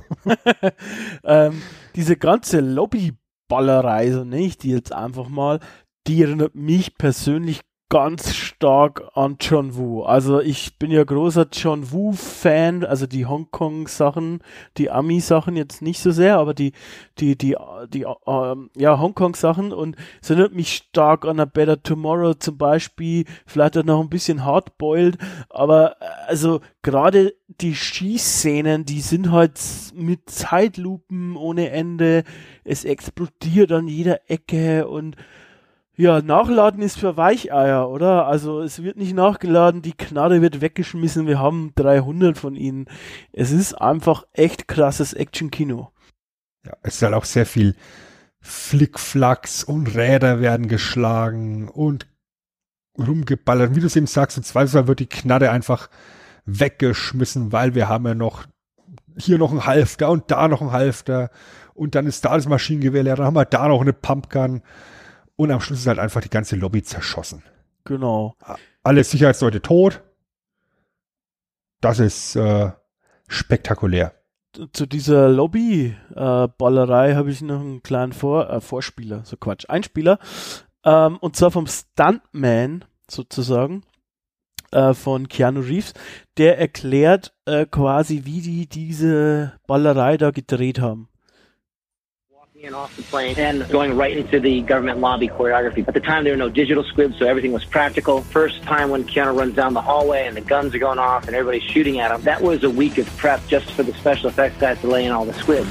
So every time you do a take, you get one go at it. And if you miss, they spend another day resetting to blow it up again. Wachowski, said there's about 4,000 squibs in the wall, So when we yell action, you're probably not going to be able to see anything. So Keanu and I both had to pretty much try to do the choreography with their eyes closed. And I remember looking at him, going, uh, okay, this could be a little tricky. He's like, yeah, okay. And, uh, you know, he nailed it first take. Also den hat man nicht so gut verstanden. Ich sag's nochmal. Äh, Im Prinzip ähm, war das so, damals war noch als halt äh, Practical, also keine CGI. Die haben da, ähm, wenn die das verkackt hätten, hätten die quasi nochmal immer einen Tag gebraucht, um alles wieder vorzubereiten, hat er gesagt. und äh, ihnen aber bewusst war, dass sie zum Beispiel nichts sehen werden, wenn da über die, also es waren ungefähr wohl 4000 so Sprengsätze, äh, wenn die explodieren, weil alles halt so in, verraucht, soll auch so aussehen, ähm, haben sie es quasi so eingeübt, dass sie es mit Augen zu eingeübt haben, also blind sozusagen und sie hatten schon ein bisschen Schiss, aber Keanu Reeves hätte es wohl im ersten Take quasi gepackt und dementsprechend mussten sie es nicht wiederholen, die große Szene. Also ist interessant, damals war das halt noch richtig, richtiges Handwerk, Sven, oder? Guter alter Handwerksladen hier in der Matrix. So, so lobe ich mir das. So lobe ich mir das. Es sieht auch, sieht aber auch halt langfristig besser aus. Ne? Also es gibt ja dann später im Film die, die Szene, wo der, der Hubschrauber ins Gebäude kracht, da hat man ja auch nicht nur sich auf CGI verlassen, sondern hat er auch noch schön practical mit Glas und Explosion gearbeitet und da haben wir wahrscheinlich auch nur einen Take. ja, es wäre zumindest teuer geworden. Äh, was, was man dann aber im Gegensatz sieht, finde ich, das ist die schlechteste gealterte Szene, ist nämlich die nächste im Aufzug. Da habe ich zwei Fragen an dich. Ähm, nee, eigentlich nur eine. Warum explodiert eigentlich der Aufzug? Haben die da, also, das habe ich nicht verstanden. Ist da irgendwas drin? Weil die, im Prinzip gehen die doch in den Aufzug, dann stellen sie sich auf die Kabine rauf, machen sich fest an dem Seil und schleudern sich so hoch, äh, indem sie sozusagen das Gegengewicht, also den Aufzug abkoppeln, mehr oder weniger. Und wenn der Aufzug unten in der Lobby ankommt, explodiert die ganze Lobby. Ich habe aber nicht verstanden, warum, weil wenn der Aufzug unten aufschlägt, explodiert doch nicht alles. Ich habe doch gerade schon erwähnt, die Handgranate in der Zahnplombe. Ah, okay, verstehe. Okay. Im Zweifelsfall haben die, haben die hier so MDK-Style die kleinste Atombombe der Welt dabei. also. Vertrauen Sie mir, ich weiß, was ich tue. es ist, es ist einfach, äh, ja, in Matrix darfst du einfach nichts in Frage stellen, weißt du, da haben sie einfach dann eben noch Sprengsätze reingesetzt. Operator, wir brauchen, wir brauchen Sprengstoff. Sprengstoff ist jetzt auch nicht so mega tragisch oder wichtig, ist mir nur da aufgefallen. Ähm, und ich fand, die Szene sah am schlechtesten gealtert aus, also diese Explosion da unten, weil da sah man, das war glaube ich komplett CGI. Also sah so Glaub aus. Ich auch, ja. Mhm. Ja. Was wir dann eben auf dem Dach haben, ist dann eine Konfrontation eben zwischen den Agenten und Neo und Trinity. Und da haben wir dann zum ersten Mal auch die, die Situation, dass Neo ja diesen Bullet-Time-Effekt bringen kann, dass er das eben diese, diesen, diese Brücke nach hinten schlägt und unter den Kugeln, die die Agenten auf ihn abfeuern, durchtauchen kann. Also dass er zum ersten Mal so Agenten-like äh, ähnliche Fähigkeiten zeigen kann. Ja. Also, ja, also und er wird da selbstsicher, das merkt man, ne? Also er, er, man, man denkt, er zweifelt weniger. Mhm. Er, er, er weiß es jetzt mittlerweile. Er, er Ja. nicht mehr, er weiß es. Genau.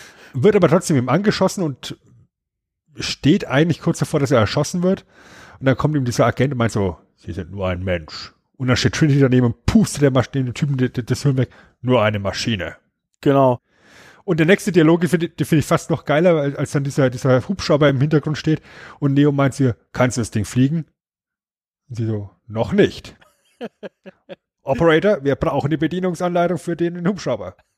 Okay, los geht's. Ich fand hier nur interessant, also für, für mich war das irgendwie eine, eine sehr ikonische Szene. Ich weiß, damals gab es noch ICQ, da hat ein Kollege immer, ich weiß gar nicht mehr, ich glaube, wenn jemand online gekommen ist, dieses, äh, genau dieses Dodge puh, das war unfassbar nervig, weil im, im Englischen sagt Trinity ähm, nicht nur ein Agent, sondern sie sagt Dodge this, also weich dem aus. Im Prinzip, würde ich zumindest so übersetzen. Ähm, und das habe ich, glaube ich, 400 Mal in meiner Jugendzeit gehört, weil das ein Kollege als On-Sound gehabt hat bei, beim ICQ. Unfassbar nervig. Puh, dort stehst, puh. What the fuck? naja. Ja. Also, dann schnappen die beiden sich einen Hubschrauber. Ja, Glücklicherweise hat der eine Minigun. auf jeden Fall. Sehr schön. Hat jeder Hubschrauber. Ja. Logo. Ähm, Und die beiden fliegen zu dem Hochhaus, in dem Morpheus gefangen gehalten wird und äh, von den Agenten unter Drogen gesetzt wird. Und sie wollen eben das, dieses Wissen aus ihm rauspressen, eben gerade Agent Smith, wo wir dann eben, wie du es vorhin schon gesagt hast, äh, die Beweggründe von Agent Smith hören. Er will raus aus diesem, aus diesem, aus dieser Welt. Er, er, er will was, was eigenes. Er will frei sein. Und dann erscheint dieser Hubschrauber auf, auf dem, auf der Etage und ja, die ballern mit ihrem Minigun alles kaputt. Das ist so schön, wie diese, wie diese Patronen einfach runterregnen über der Stadt. Ja, Das und, ist ein wunderbarer Effekt. und eben halt auch, da kommt die Explosion vom, vom Aufzug nochmal, weil, weil eben die Sprinkleranlage an ist und es sieht natürlich extrem cool aus, weil die ganzen vier Milliarden Kugeln, die da die Minigun durchballert, eben halt auch so zu so Spritzern führt in dem Sprinklerwasser. Es, es sieht einfach echt stylisch aus.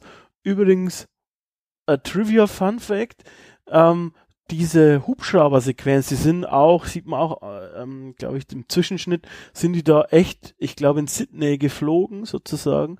Und sie sind eigentlich zu tief geflogen, beziehungsweise in, in Flug, äh, äh, in Luftraum, in den sie nicht reinfliegen hätten dürfen. Das hätte fast dazu geführt, dass äh, die mit, also mit dem Dreh aufgehört hätte werden müssen, sozusagen. Also es wäre fast so weit gekommen, dass der Film auf Eis gelegt äh, werden musste. Die haben dann aber irgendwie geschafft, das ähm, konnte ich leider nicht genau recherchieren, aber die haben irgendwie geschafft, dass die da sogar die Kommunalgesetze geändert haben, ähm, dass man quasi äh, in diesem, für den und den Zeitraum in diesen Flugraum rein darf. Also das heißt, wegen diesem, äh, wegen diesem Film haben die da Gesetze geändert, Das kann man mal machen. damit die da fliegen dürfen, ne? Ja, da haben die Leute in Sydney bestimmt heute immer noch viel Spaß mit. Je, jeder Dödel, der einen Kampfhubschrauber hat, kann jetzt da rumballern. Konnte einer zuwinken direkt, weißt du? Das ist toll. Schön. Ja. Ich finde auch die Szene, die, die dann eben aufgebaut wird, sehr stark, dass in dem Morpheus gefoltert im Endeffekt auf diesem Stuhl angebunden ist und Neo sagt, Morpheus, steh auf und dann, dann blickt er, dann weißt du, geht der Kopf so hoch und, und die Augen werden klar und dann spannt er die Muskeln, an, zerreißt die Handschellen Ja. und dann springt er aus dem Fenster raus und wird von, von Neo so halbwegs gefangen. Und dann fliegt der Hubschrauber weg und die beiden baumeln draußen. ja.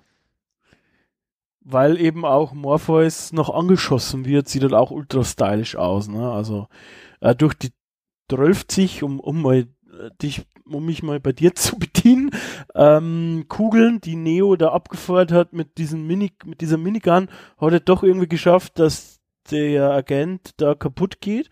Und dementsprechend haben sie einen kleinen Augenblick eben äh, ja, Freiraum geschaffen. Und die schießen dann aber durch, als sie sich wieder ähm, inkarniert haben, schießen sie irgendwie durch eine Wand durch auf den Fuß vom Morpheus und er fällt eigentlich so oder kann dann nicht mehr wegspringen, dass es in die in den Hubschrauber schafft und Neo sieht das und sie er springt zu ihm hin und beide krachen in der Luft zusammen und ähm, er hält halt Morpheus fest und dann fliegen sie, wie du sagst, raus. Auch echt eine ikonische Szene, die man zwar wahrscheinlich so ähnlich schon ein paar Mal gesehen hat vielleicht, aber also mich hat die damals ultra beeindruckt. Ich meine, der Hubschrauber wird ja dann auch natürlich, wie es halt so sein muss, noch getroffen und stürzt halt im Endeffekt ab. Und alle drei können sich retten, aber es gelingt halt dann Neo sozusagen an, an diesem Seil, an dem sie dann hingen, noch Trinity aus dem Hubschrauber rauszuziehen und den Hubschrauber halt mehr oder weniger kontrolliert in ein Häuserdach, in so, ein, so, in so eine Häuserfront reinzulenken. Und diese Explosion, die schaut halt auch immer noch ganz gut aus. Ja, die ganze Szene ist geil. Neo hell, also äh, zieht ja an dem Seil oder an diesem Sicherungsteil. Äh, Trinity schießt sich los mit dem, oder schließt, schießt es los mit den Sicherungshaken. Dann hängt nur noch sie dran und der Hubschrauber weg. Neo rutscht so und hält sich dann da an dieser, weiß ich nicht, wie nennt man das, fast Fassade oder irgendwas, so, so, so, so einem Vorsprung fest und zieht sie hoch und irgendwie glaube ich Morpheus und ich glaube auch Tank stehen dann, sieht man so, er ist der Auserwählte, weil er macht so krasse Sachen, die vorher wahrscheinlich noch nie jemand gemacht hat. Genau. Ja, und dann sind die drei eben gerettet und suchen sich den nächsten Ausgang aus der Matrix, den sie dann in so einer U-Bahn-Station finden. Mhm. Morpheus ist der Erste, der rausgeht, dann Trinity die Nächste und bevor Neo rauskommt, ja, ergreift die, die Agenten-KI praktisch Besitz von so einem Penner, der da liegt und dann gibt's so schöne Kampfszene nochmal zwischen den beiden, wo Neo immer noch ordentlich auf die Fresse bekommt vom Agenten, Ja. aber den dann unter eine U-Bahn werfen kann und so sich nochmal retten kann. Und dann praktisch den nächsten Ausgang aufsucht, der in unserem Häuserkomplex ist und in dem, in dem er praktisch die Tür zum rettenden Raum, wo das Telefon schon klingelt, aufmacht, steht dem Agent Smith vor ihn und erschießt ihn. Aber nicht irgendwie, sondern mit ungefähr, ich glaube, einem Magazin oder so. Also Bulletproof Tony wäre stolz auf Neo. Er, er, er kassiert jede Menge ähm, ja, Kugeln und was wir jetzt, glaube ich, weiß ich gar nicht, ob wir es erwähnt haben, aber in der realen Welt haben quasi Wächter, das sind so Maschinen, große Maschinen, die Nebukadnezar geortet und ähm, ja, sind dabei, da langsam anzugreifen und die können sich quasi wehren, die Nebukadnezar, gegen diese Wächter, aber eigentlich nur mit einem EMP, ja, also EMP mit so einem elektromagnetischen Impuls. Dann sind alle Maschinen aus, aber dann ist auch erstmal alle Maschinen ähm, oder alle elektrischen Sachen auf der Nebukadnezar aus und das würde bedeuten, Neo wäre noch in der Matrix, wäre dann kurz abgekoppelt von seinem Körper äh, und würde dadurch sterben. Ganz genau. Und deswegen wird der EMP nicht ausgelöst. Und ähm, auch in dem, Moment, in dem er erschossen wird, sitzt der Morpheus einfach nur fassungslos da und äh, sieht halt zu, wie sein Schiff auseinandergenommen wird von den Lasern der Wächter. Und Trinity, und, und da kommt irgendwo das, was, was ich komplett absurd finde im Endeffekt. Trinity äh, gesteht dann dem toten Neo, dass sie ihn liebt und das, das Orakel hat, hat, hätte ihr vorhergesagt, dass sie sich in den Auserwählten äh, verliebt und deswegen kann er jetzt nicht tot sein. Und er küsst sie und dann ist er wieder wach. Ja, Also jetzt mal ganz emotion, em- emotionslos zusammengefasst, das ist ganz großer Käse. Ja, aber ich finde, es passt ein bisschen zu den Wachowski-Sachen, die ich gesehen habe, zumindest. Also wie gesagt, ähm, es gibt ein paar Filme, die ich nicht gesehen habe, aber ich, ich kenne zum Beispiel Sense8 auch. Die erste Staffel sehr gut, die Netflix-Serie, die die gemacht haben. Und ähm, da ist auch immer ein großes Thema, ähm, auch bei Cloud Atlas, den die mitgemacht haben. Liebe auch über mehrere Zustände oder, oder Körperlichkeiten über verschiedene Dimensionen oder so hinweg. Und da passt dieser schmalzige, kitschige Ansatz eigentlich schon wieder ähm, zu dem Bild von den beiden, die man durch diese drei Sachen zumindest bekommt. Ähm, das ist natürlich auch extrem schmalzig, ja, und irgendwie passt's nicht so richtig, aber ich finde es auch nicht richtig störend. Also wir haben ja schon die ganze Zeit äh, verschiedene Konzepte wurden etabliert und, und ich finde auch hier, dass entweder das, ja, wir wissen, wir kennen ja da das Orakel auch nicht so richtig, vielleicht spielt das da auch mit rein, wer weiß, was das, da zu dem Zeitpunkt weiß man nicht, was das Orakel ganz genau ist eigentlich. Von daher fand ich es jetzt nicht so störend, ist halt insofern einfach so ein kitschiges Hollywood fast schon Standard Ende dann in dem Sinn. Du musst halt irgendwo noch diese Liebesgeschichte reinbringen, Ja. damit auch die Mädels glücklich aus dem Film rausgehen. ja, auf alle Fälle erwacht er wieder zum Leben und, und er steht wieder auf und dann siehst du die Welt kurz aus seiner Perspektive und das ist dann eben nicht mehr, wie die Welt halt aussieht, sondern er sieht diesen, diesen schwarz-grünen Matrix-Code. Ja. Und das schließt im Endeffekt die Klammer zum Beginn des Films, als er da aufwacht in seinem, in seiner Nerdbude, ne? Ja. Und da seinen kleinen Rechner mit dem schwarzen Bildschirm und der grünen Schrift gesehen hat, ne? Also, er erwacht am Anfang des Films in der Matrix und sieht das. Und jetzt erwacht er hier praktisch neu zum Leben, wird im Endeffekt zum zweiten Mal in dem Film neu geboren.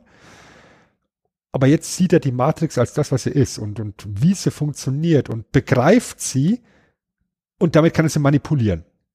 Und dann ist es, ja, ja dann sind die, die Agenten, um jetzt mal in Wrestling-Sprache zu fallen, einfach nur auch Jobber, die er weghaut. springt in den Körper von Agent Smith rein und explodiert den von innen raus. Ja. Das ist schon geil. Oder wie er die ganzen Kugeln einfach dann so aus der Luft rauspflückt, weil er einfach, ja, was sind schon Kugeln? Genau. Also das sind die zwei, also eigentlich drei, aber für mich die zwei ikonischen Szenen sind einmal, wie er da so lässig dasteht und die ganzen äh, ja, ultraschnellen Kung-Fu-Sachen mit nur einer Hand abwehrt. Ja, der, der Agent will ihn verprügeln. Er steht eigentlich nur so gelangweilt da und wehrt mit einer Hand alles ab. Und die andere ist natürlich, äh, die davor ist mit den Kugeln. Ne? Also, dass die Bullets in der Luft stehen bleiben und er fasst eine an und dann fallen alle anderen runter. Das ist halt schon echt cool. Definitiv. Und wie gesagt, ich, ich finde diesen, diesen Effekt so wahnsinnig stark, wie er dann eben die Welt nur noch in, in schwarz-grünen Code sieht. Ja. Als, als, einfach als das, was es ist. Einfach nur Code. Und Code kannst du manipulieren. Und wie er dann eben die, diese Agenten echt mühelos dann weghaut und aus der Matrix äh, flieht und in dem Moment wird dann eben der EMP ausgelöst und die Nebukadnezar hat schwer beschädigt äh, den Angriff überstanden. So auf den letzten Drücker. Genau. Ähm, übrigens war die Kussszene noch ein bisschen kitschiger, weil ja da durch, ich glaube, das war der einzige Grund, warum die da die Maschinen eingebaut haben. Das habe ich mir im Nachhinein überlegt. Also diese, die, die Sucher, weißt du, die, diese, äh, also nicht der einzige, weil Zeitdruck, aber warum die so Laserstrahlen haben, ist, glaube ich, der einzige Grund, damit das bei dem Küssen hinten zu Funken sprühen, weil das sieht so ultra kitschig aus. Die küssen sich da in der realen Welt, also sie küsst eigentlich halt ihn und hinter ihnen nur Funken überall, weil diese Maschinen da eben mit ihrem Laser da reinschießen und natürlich, wir wissen alle, was passiert, wenn man mit Laser auf Metall schießt? Es sprühen Funken.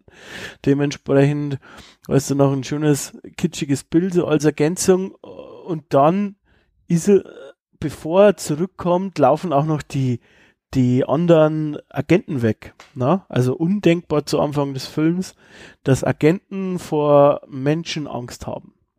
Mhm.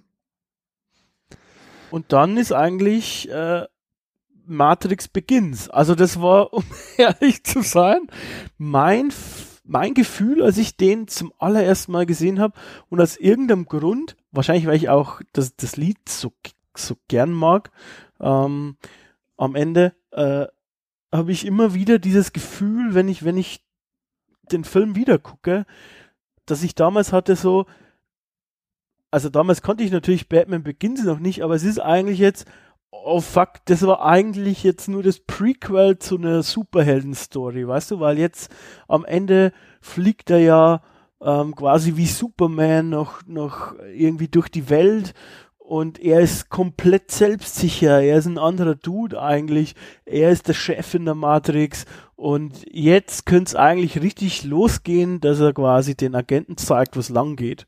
So war mein Gefühl damals und das habe ich immer wieder, wenn ich äh, hier mir den Film anschaue. Ähm, faszinierend solche Sachen. Ja, ist halt auch so, dass er praktisch da wieder in der Matrix ist und ja, mit, mit der ganzen Welt im Endeffekt telefoniert. Ja. Ja, also ganz klar, Message an die Maschinen. Ich hole alle da raus und ich werde denen zeigen, dass in unserer Welt alles möglich ist. Und dann, dann geht er raus aus der Telefonzelle und guckt sich um. Du hast halt dann in dieser Matrix diese ganz normale Geschäfts-Business-Welt. Passanten, die gehen an ihm vorbei. Und er fliegt halt dann einfach weg. Wie Superman, wie du es ihm sagst. Nur, dass äh, Clark Kent halt die Brille abnimmt, bevor er losfliegt und er setzt sie sich halt auf, bevor er losfliegt. ja. Sinnvoll, weil der Flugwind tut nämlich ansonsten den Augen weh. Auf jeden Fall. Gibt Bindehautentzündung. Und ich hatte dann, wie gesagt, ultra Bock auf eine Fortsetzung. Die wurde mir dann genommen. Also ich habe den Film damals mit ein paar Freunden im Kino gesehen. Ich bin da reingegangen, ohne irgendwelche Trailer oder sonst was gesehen zu haben. Ja, wir haben einfach nur, ja, was, was läuft denn heute? Keine Ahnung. Das oder das oder eben Matrix. Und dann haben wir gesagt, ja, Science Fiction, vielleicht ein bisschen Action. Gucken wir uns mal an. Und wir sind alle da raus. Und ich weiß auch, dass das einhellige Gefühl war, hm, der Film hat was. Und was, wenn da irgendwas dran wäre? Ja. Wie würdest du denn reagieren und so? Weißt du, würdest du blau oder rot nehmen? Weißt du, so, solche Diskussionen dann halt hinterher. Also, ich hatte eigentlich nicht wirklich das Bedürfnis nach einer Fortsetzung oder, oder sonst irgendwas, weil eigentlich der Film so in der Form für mich abgeschlossen genug war. Ich glaube, da spielt aber tatsächlich, wir sind ja zwar nicht so, es liegen so viele Jahre zwischen uns, aber ich glaube, genau da äh, spielt das eine Rolle, weil ich habe den, glaube ich, auch 99 gesehen. Ähm, und irgendwie war ich da von Haus aus gerade in so einer Phase, wo ich in so Superhelden ein bisschen verliebt war und ich wollte dann halt sehen, dass er eben halt mit denen aufräumt komplett, weißt du, wie ich meine? Natürlich jetzt, wenn ich das so sehe, hast du komplett recht. Die Story ist eigentlich abgeschlossen, also die ist fertig erzählt. Eigentlich muss man hier nix, nicht mehr ähm, was ranklatschen. Vor allem, weil er halt am Schluss auch so viel stärker war als die Agenten, dass du denkst, okay, ähm, was, was soll die denn überhaupt machen gegen ihn? Ja, Wenn er die, wenn er ihre Welt verändern kann, ja. ja, dann ist er jetzt der Grüße an Nicole Babbo. Und die reale Welt war eigentlich zu langweilig. Da wurde uns ja nicht viel gezeigt, nur das Schiff und die Farm im Prinzip. Mm, Ja, und äh, im Prinzip war es nicht, in, also für mich damals nicht interessant genug, darüber jetzt einen Film oder so zu stricken. Ich hätte halt nur gerne gesehen, dass er eben halt es komplett, also damals hat jetzt, wie gesagt, ähm, den nochmal aufräumt, aber eigentlich war es fertig erzählt und eigentlich war ja auch der Antagonist, der, der, der Smith, äh, kaputt. Also zumindest sah es halt so aus. Richtig. Ich meine, du, du hast jetzt in dem Film gesehen, dass er ähm, sich in mehrere Körper praktisch einschleusen kann. Aber durch dieses in ihn reinspringen und ihn von innen raus vernichten, hat man irgendwo so das Gefühl gehabt, okay, der ist raus aus dem Spiel. Und die anderen beiden sind ja stiften gegangen. Die waren ja offensichtlich die Schwächeren.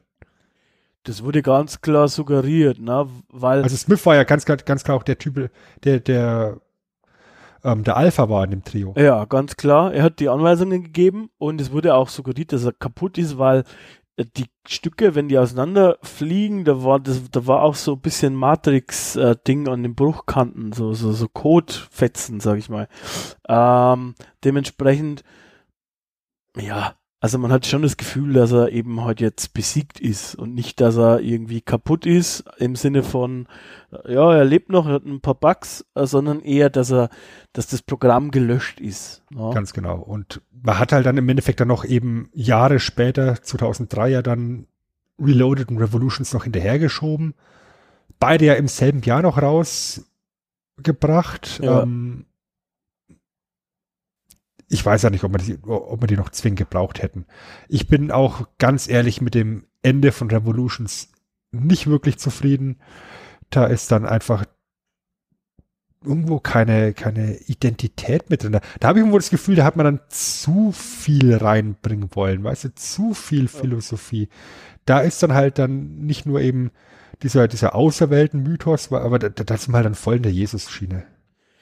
Das ist, äh, das, das ist tatsächlich so, wie ich, glaube, vorher schon mal gesagt, ähm, wenn, wenn ich mir die, die Einträge in so Foren durchlese, dann wird mir das alles schlüssig erklärt, aber das ist halt dann ultra philosophisch, da geht's dann äh, Chaos gegen Ordnung, Chaos steht für Menschen, Ordnung steht für Maschinen, dann gibt's noch zwei andere Fraktionen, ähm, es wird halt ultra sperrig auch erklärt, also es äh, ist ja jetzt im ersten Matrix auch ultra sperrig erklärt worden alles, alles so ein bisschen in so Rätseln, was dem Charme da gut getan hat, aber dann, wenn es halt noch komplizierter wird mit Architekten und dem Merowinger und Schlüsselmachern und keine Ahnung, dann wird's halt irgendwann echt kompliziert und man zusätzlich haben sie halt auch dieses Actionfeuerwerk irgendwie abgedriftet und diese ganze Story oder philo äh, pseudophilosophischen Geschichten in so ultra lange Dialoge gepackt. Also es war, man hat immer, also ich hatte dann das Gefühl, okay, jetzt haben wir wieder ein Part Story, der ist ein bisschen dröge und dann feuern sie wieder das Action-Feuerwerk ab. Wobei ich auch sagen muss, gerade dieser Effekt, den sie sich dann ausgedacht haben mit Smith, der sich dann verdoppeln kann oder vervielfachen kann, ähm, fand ich, sah einfach scheiße aus, um es mal so zu sagen. Es sah nicht gut aus. Und ähm, der ist auch scheiße gealtert, aber es sah auch damals nicht gut aus. Kann mich noch erinnern, den habe ich im Kino gesehen, da war ich echt enttäuscht, weil es einfach auch technisch nicht gut ausgesehen hat. Und am Ende nach dem Film Fortsetzung folgt, glaube ich, stand der sogar da, wenn ich mich richtig erinnere. Ja, da bin ich sowieso kein Freund, ne? Also, okay, ich weiß, es kommt noch ein Teil, es wird nicht komplett abgeschlossen sein, aber äh, Fortsetzung folgt hinzuschreiben, ähm, das ist immer so, okay. Kann man auch gut lassen, ja. Aber wie gesagt, Reloaded und Revolutions, da kann sich jeder selber ein Bild drüber machen. Ähm, Matrix, der erste, ist, ist als solcher wirklich ein herausragender Film. Ja. Und war halt auch der komplette Überraschungserfolg. Ne? Also ist halt 99 in die Kinos gekommen, wie gesagt, am 31. März in den USA.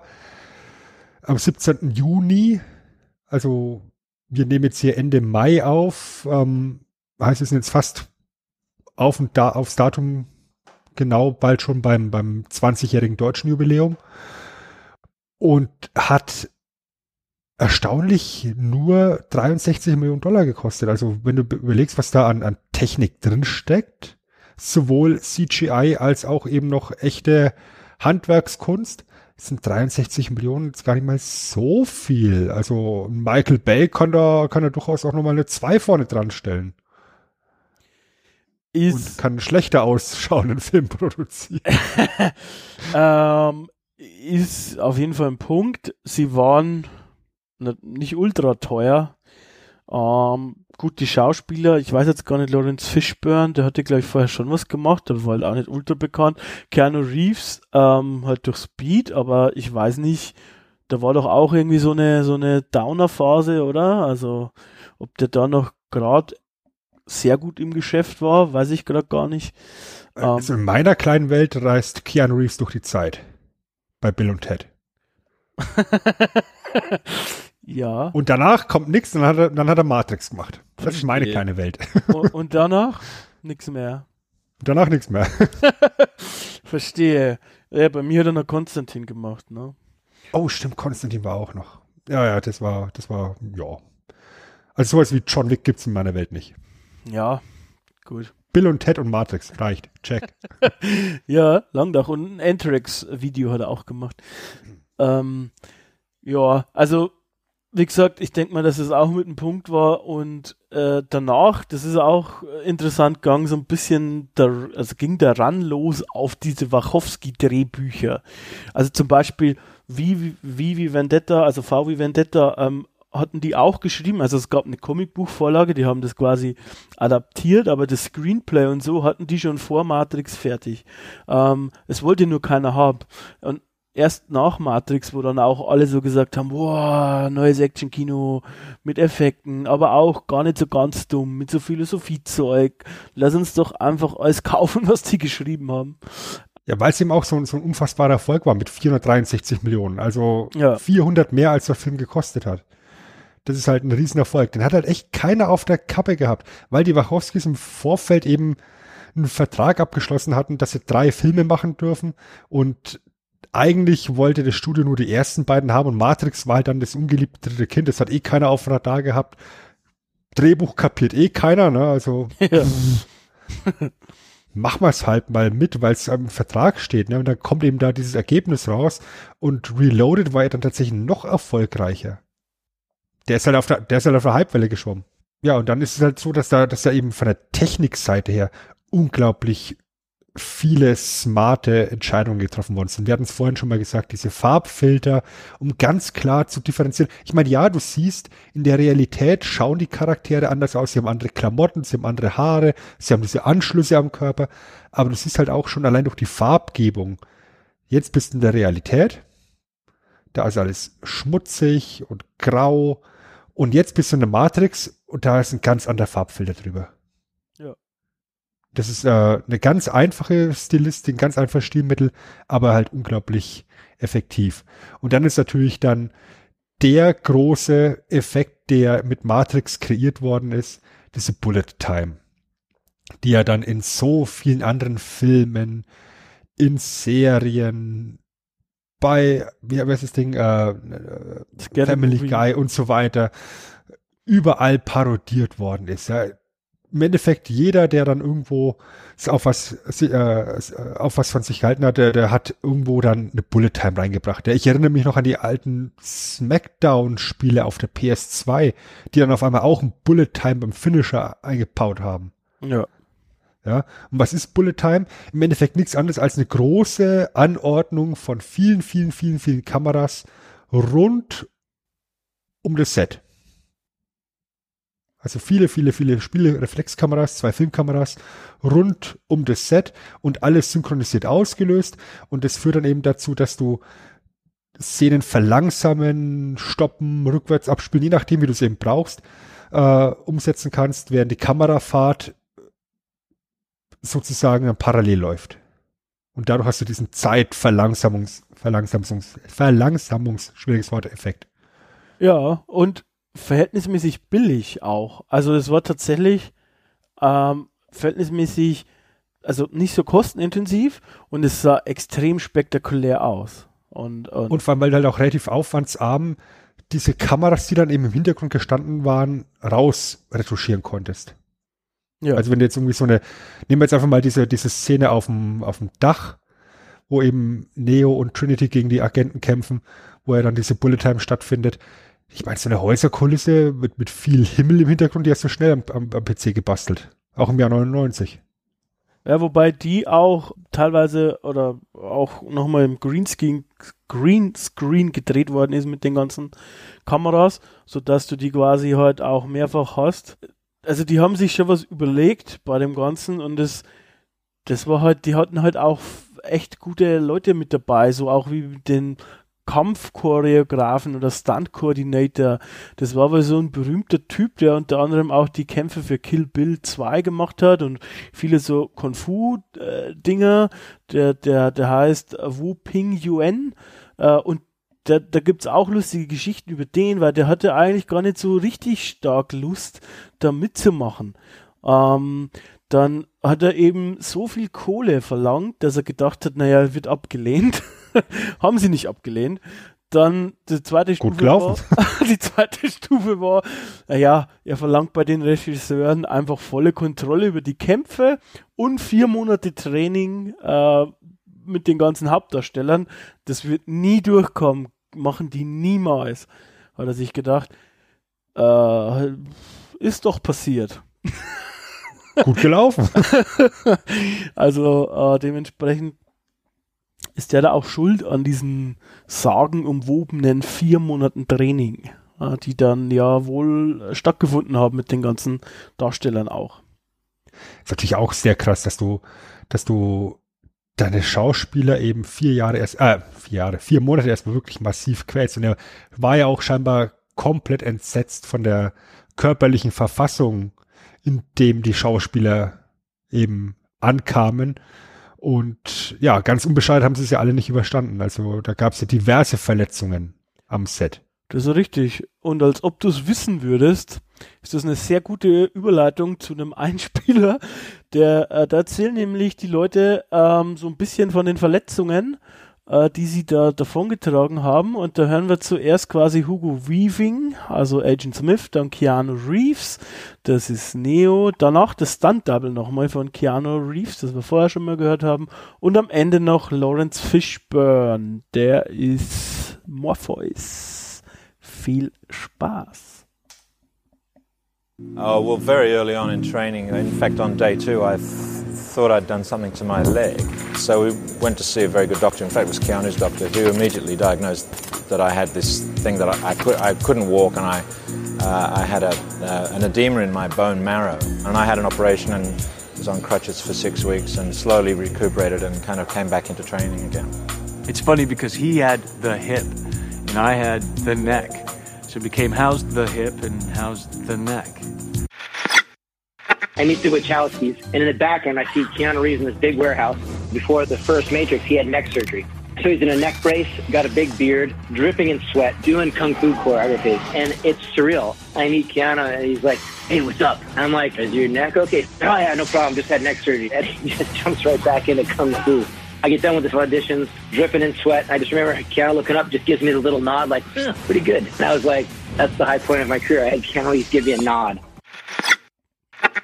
This whole training process for us it was real trauma for our bodies the first time around. And I think that was just Hugo's body's way of responding to it. You know? Ja, also wie Lawrence Fishburne gesagt hat, das war anstrengend und ähm, gab einige Verletzungen. Was ich halt komplett bekloppt finde, ist, dass Keanu Reeves da eben nach einer Nacken-OP reingeht. Also im Endeffekt äh, nicht das volle Gefühl über seine Beine hatte, ähm, deswegen diese Nacken-OP nötig war und deswegen sein Kampfstil in dem Film auch so ist, dass er im Endeffekt keine Kicks zeigt, sondern nur Schläge. Was ich allerdings dann sehr spannend finde, dass jeder Charakter für sich auch irgendwo so einen eigenen Kampfstil entwickelt hat. Hm. Also, dass ein Lawrence Fishburne oder eben Morpheus ganz anders kämpft wie ein Neo oder wie, ein- wie ein Agent Smith. Also Agent Smith ist, ist eigentlich nur noch derjenige, der am, am, ich sag mal, chirurgischsten vorgeht, ähm, während Lawrence Fishburne, also Morpheus, ja, ich sag mal, sehr, sehr brute forceig vorgeht. Also, also auch schon mal ein Headbutt auspackt. Ja, Ja, also und, und Keanu Reeves, der eben zum Beispiel gar keine, gar, keine Kicks zeigt, nur Schläge. Wie gesagt, jeder hat so seinen, seinen eigenen Stil. Trinity ist dann natürlich dann als Frau dann noch mal viel agiler und graziler und, und ja, da, da macht halt das Outfit dann auch noch, äh, ja, diese, diese hautengen Lack- und Lederklamotten, die machen halt noch was her dabei. Das, das gibt halt auch noch mal diesen Style-Faktor mit drauf. Ähm, das ist eine sehr, sehr tolle Arbeit, die da der Stunt-Koordinator sich überlegt hat. auf jeden Fall, ja. Ähm, und auch da wieder das Thema Liebe zum Detail, das sich immer durch unsere Podcasts zieht, auch übrigens beim Wrestling reinhören, wrestlingtalkradio.de.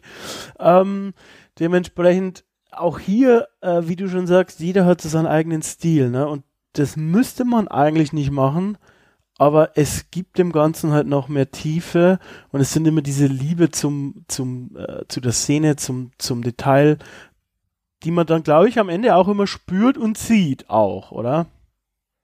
Weil im Endeffekt musst du ja davon ausgehen, dass alle, die jetzt da in dieser Nebukadnezar unterwegs sind, ähm, kampftechnisch auf dem gleichen Stand sein müssten. Normalerweise ich wenn ja. du, wenn du jetzt alle Kampfstile auf CD-ROM zum, zur Verfügung hast ne, und die dann dir ins Hirn ballern kannst, dann sollte eigentlich theoretisch jeder einzelne von denen eine Kampfsportmaschine sein. Und gleich auch, weil es ist eigentlich, sie lernen die gleichen Abläufe eigentlich. Richtig, richtig.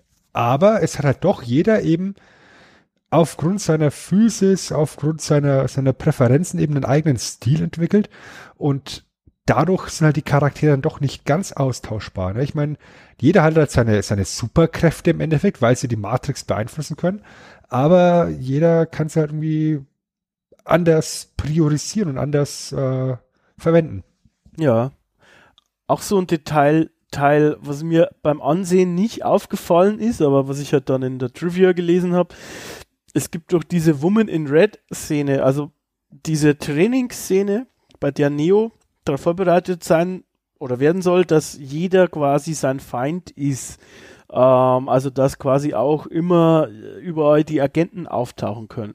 Und da gibt es diese Frau halt in diesem roten Kleid und im Prinzip haben die da in dieser Szene einige Zwillingspärchen versteckt und gecastet, damit quasi auffällt, dass das nur so eine Trainingssimulation ist und nicht die echte Matrix, weil sie selber nicht diese unendlichen Ressourcen haben, sozusagen. Ist mir noch nie aufgefallen, aber da gibt es zum Beispiel wohl einer ist ein Kopf und einer ist irgendwie so ein Hamburger oder irgend sowas, ein Hamburger, ah, ähm, Hotdog-Stand oder irgendwie sowas. Also da gibt es so mehrere Zwillingspärchen sozusagen, die dann da eben gemeinsam rumlaufen, damit es so aussieht, ähm, als ob es ja, geklonte Leute sind, weil äh, die Ressourcen ähm, nicht da sind für die äh, für das Computerprogramm. Fand, fand ich faszinierend, dass die da so gedacht haben. Das ist ganz, ganz äh, schönes Blick aufs Detail, weil du halt damit auch darstellst, dass die Menschen halt auch nur eben so und so viele Ressourcen haben und so und so viel Zeug eben ähm, simulieren können im Vergleich zu den großen Maschinen. Ja. Ähm, allerdings haben sie auch Sachen gestrichen. Das ist äh, auch eine Sache, die ich schön fand. Ähm, sie haben zum Beispiel wohl im ursprünglichen Drehbuch einen Plot gehabt, äh, ja, in dem klar geworden ist, dass Neo eigentlich der sechste Auserwählte ist. Also Morpheus hat schon an fünf andere Auserwählte geglaubt äh, vorher und zwar genauso energisch, wie er an Neo glaubt. Nur alle anderen vorher sind gestorben bei der Auseinandersetzung mit einem der Agenten. Das fand ich eigentlich gut, dass das ähm, irgendwie weggeschmissen wurde. Diese Zahl 5 taucht aber dann später nochmal auf bei, ähm, bei der Fortsetzung, weil der Architekt sagt, es gab schon fünf Inkarnationen der Matrix, irgendwie so. Von daher gab es schon fünf Auserwählte. Äh, dementsprechend ist anscheinend nicht ganz gestrichen, sondern nur in den nächsten Film gewandert. naja. Allerdings hätte genau dieser Plot, der eben gestrichen worden ist, die ganze Cypher-Verrat noch mehr begründet. Weil Cypher ja, wie er es eben sagt, schon zehn Jahre ja. außerhalb der Matrix lebt. Und man könnte jetzt vermuten, dass in diesen zehn Jahren eben Morpheus da die ein oder andere Spinnerei vielleicht schon hatte. Und äh, Cypher vielleicht am Anfang noch wirklich äh, bedingungslos hinter ihm stand und dann eben sieht, okay, der Ausgewählte ist gerade gestorben, der nächste auch, der dritte auch. Ähm, wie viele will Morpheus noch opfern? Ja, ist natürlich ein valider Punkt. Ja, hätte hätte auf jeden Fall ihm mehr Tiefe gegeben, weil Cypher selbst hat im Prinzip eigentlich nur sehr egoistische, einen sehr egoistischen Antrieb. Ne? Ähm, der Schauspieler macht es sehr gut und auch die Szene, wo er dieses Steak isst, äh, sagt sehr viel. Aber das hat auf jeden Fall nochmal dazu beigetragen, da gebe ich dir recht, ja. Gut.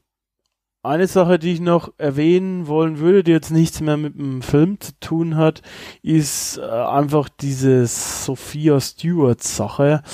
Ähm, wer nach Matrix googelt, fällt relativ schnell mal drüber. Und zwar gibt es da eine Person, die behauptet, die Mutter der Matrix zu sein. Und zwar behauptet sie, sie hätte quasi den Wachowskis Matrix gepitcht. Ja, und zwar hat sie in den 80er Jahren ein ja, eine Anzeige beantwortet, die die Wachowskis geschaltet haben für ein Comic und sie hat halt nie wieder was gehört. Dann hat sie Matrix gesehen und dann wäre ihr aufgefallen, dass ihre Geschichte, die sie da gepitcht hat, eben Matrix wäre und dem ist nicht genug. Sie behauptet auch, ähm, James Cameron hätte gestohlen, also dass quasi dieselbe Geschichte, The Third Eye, die Grundlage für Terminator ist und für Matrix, was übrigens ganz witzig ist, weil äh, du hast es ja auch am Anfang erwähnt, so dass es so einen kleinen Anknüpfungspunkt gibt. Ähm, aber an sich ist es so, dass sie sich, wie gesagt, bis heute ähm, ja, Mutter der Matrix nennt. Es gibt einen Time-Artikel, der vor einigen Jahren nochmal dazu äh, erschienen ist. Im Prinzip ist es so, ja, dass äh, eigentlich gerichtlich gesehen alle Verfahren eingestellt sind. Sie behauptet immer noch wohl, dass sie große Geldzahlungen erhalten wird oder hat von Warner Brothers.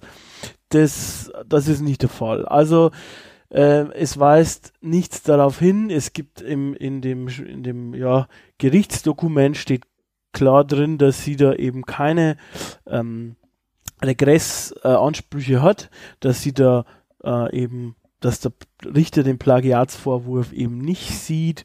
Ähm, ja, von wem sie Schadensersatz erhalten hat, ist wohl ihr eigener Anwalt, den sie wohl auch verklagt hat. Dementsprechend ist es so, dass ähm, ja vermutlich an der ganzen Sache nichts dran ist. Äh, es ist nur so, dass man immer noch äh, heute äh, ja im Internet die, die, Gerüchte findet oder das einem als Fakt verkauft wird, dass sie auch Schadensersatz bekommen hat von Warner Brothers und von den Wachowskis. Und das ist halt falsch, ja. Ähm, interessanterweise ist es aber auch so, dass sie nicht die einzige ist, die die Wachowskis, ähm, ja, zum Clown oder Klau vorgeworfen hat, sondern zum Beispiel gab es auch einen Drehbuchautor, der den beiden vorgeworfen hat, dass äh, er die Ideen hatte zu Matrix Reloaded und Matrix Revolutions und zwar aus einem Drehbuch namens The Immortals äh, und dass die das einfach übernommen hätten. Ich weiß jetzt nicht so genau, ob ich mich damit brüsten wollen würde, aber äh, ja, auch da ist eigentlich, ja, gibt es keinen stichhaltigen Beweis in dem Sinn. Ähm, wer sich dafür interessiert, der kann sich noch mehr einlesen. Ich für meinen Teil äh, kann sagen, ich habe da ein bisschen Zeit rein investiert. The Third Eye, für mich ist es eher Schwachsinn. Ja, also vor allem das Gericht hat auch entschieden, ähm, kein Plagiat. Dementsprechend, ja, muss es auch gut sein. Äh, und schön, dass sie sich auf der Webseite The Mother of the Matrix äh, tauft und immer wieder in manchen YouTube-Videos auftaucht und so. Aber naja, wenn man da die eine oder andere Geschichte liest, wie äh, zum Beispiel, dass sie da irgendwie Anfang der 80er Jahre ihr sechs Seiten Treatment einfach auf einer Party jemanden von ähm, Fox oder so übergeben hat und dann hätte daraus quasi zwei Jahre später wäre daraus Terminator entstanden. Hm, ich weiß nicht. Und jetzt mal ganz ehrlich, Science Fiction, Mensch gegen Maschine, das haben wir jetzt auch schon so oft gesehen. Da, da kannst du jetzt halt auch sagen, wer klaut hier bei wem. Ja. ja deswegen war ja eben vorhin mein, mein lapidarer Kommentar, also Skynet gefällt das. Und ich meine, die, die Terminator-Geschichte, die ist das sicher hier ein Faktor, der hier bei Matrix mit reinspielt, ja. Eben auch wie Alice im Wunderland oder eben diverse Animes. Ja, also da ist so viel Inspiration. Ja, das äh, ist dann halt auch nur genau das, nämlich Inspiration. Ist halt irgendwo schon ein Faktor, was man unterscheiden muss. Ne? Ist es ein Plagiat oder, oder ist es Inspiration? Ein Plagiat ist halt eine eiskalte Kopie. Und ähm, gerade jetzt, wenn du eben im, im Science-Fiction-Bereich bist, es gibt immer irgendjemand, der als allererstes mal irgendwas geschrieben hat, Mensch gegen Maschine und alle anderen berufen sich da drauf und, und bauen sich daraus ihre Geschichten zusammen. Carl Theodor gefällt das. Ja. ja. Definitiv. Ja, ich wollte es erwähnen, weil ich bin da tatsächlich ein paar Mal drüber gestolpert, aber damit soll es auch gut sein, würde ich sagen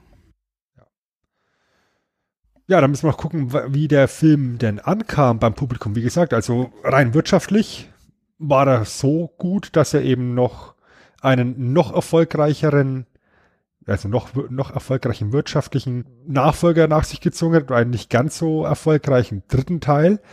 Aber der Film hat auch äh, zahlreiche Auszeichnungen bekommen. Zum Beispiel im Jahr 2000 den Oscar für den besten Schnitt, den besten Tonschnitt, den besten Ton und die besten visuelle Effekte. Es waren alle vier Oscars, für die der Film nominiert worden ist und hat sie alle vier gewonnen. Mhm. Ähm, und das ist halt dann eben genau dieser Punkt, was wir eben schon gesagt haben. Von der technischen Seite ist das hier top-notch und wirklich maßgebend für die Zukunft. Ja, das gleiche ist dann eben die BAFTA Awards, da hat er auch den besten Ton und die besten visuellen Effekte bekommen. Oder die, ja, kommt jetzt darauf an, wie man das werten möchte, die MTV Music Awards.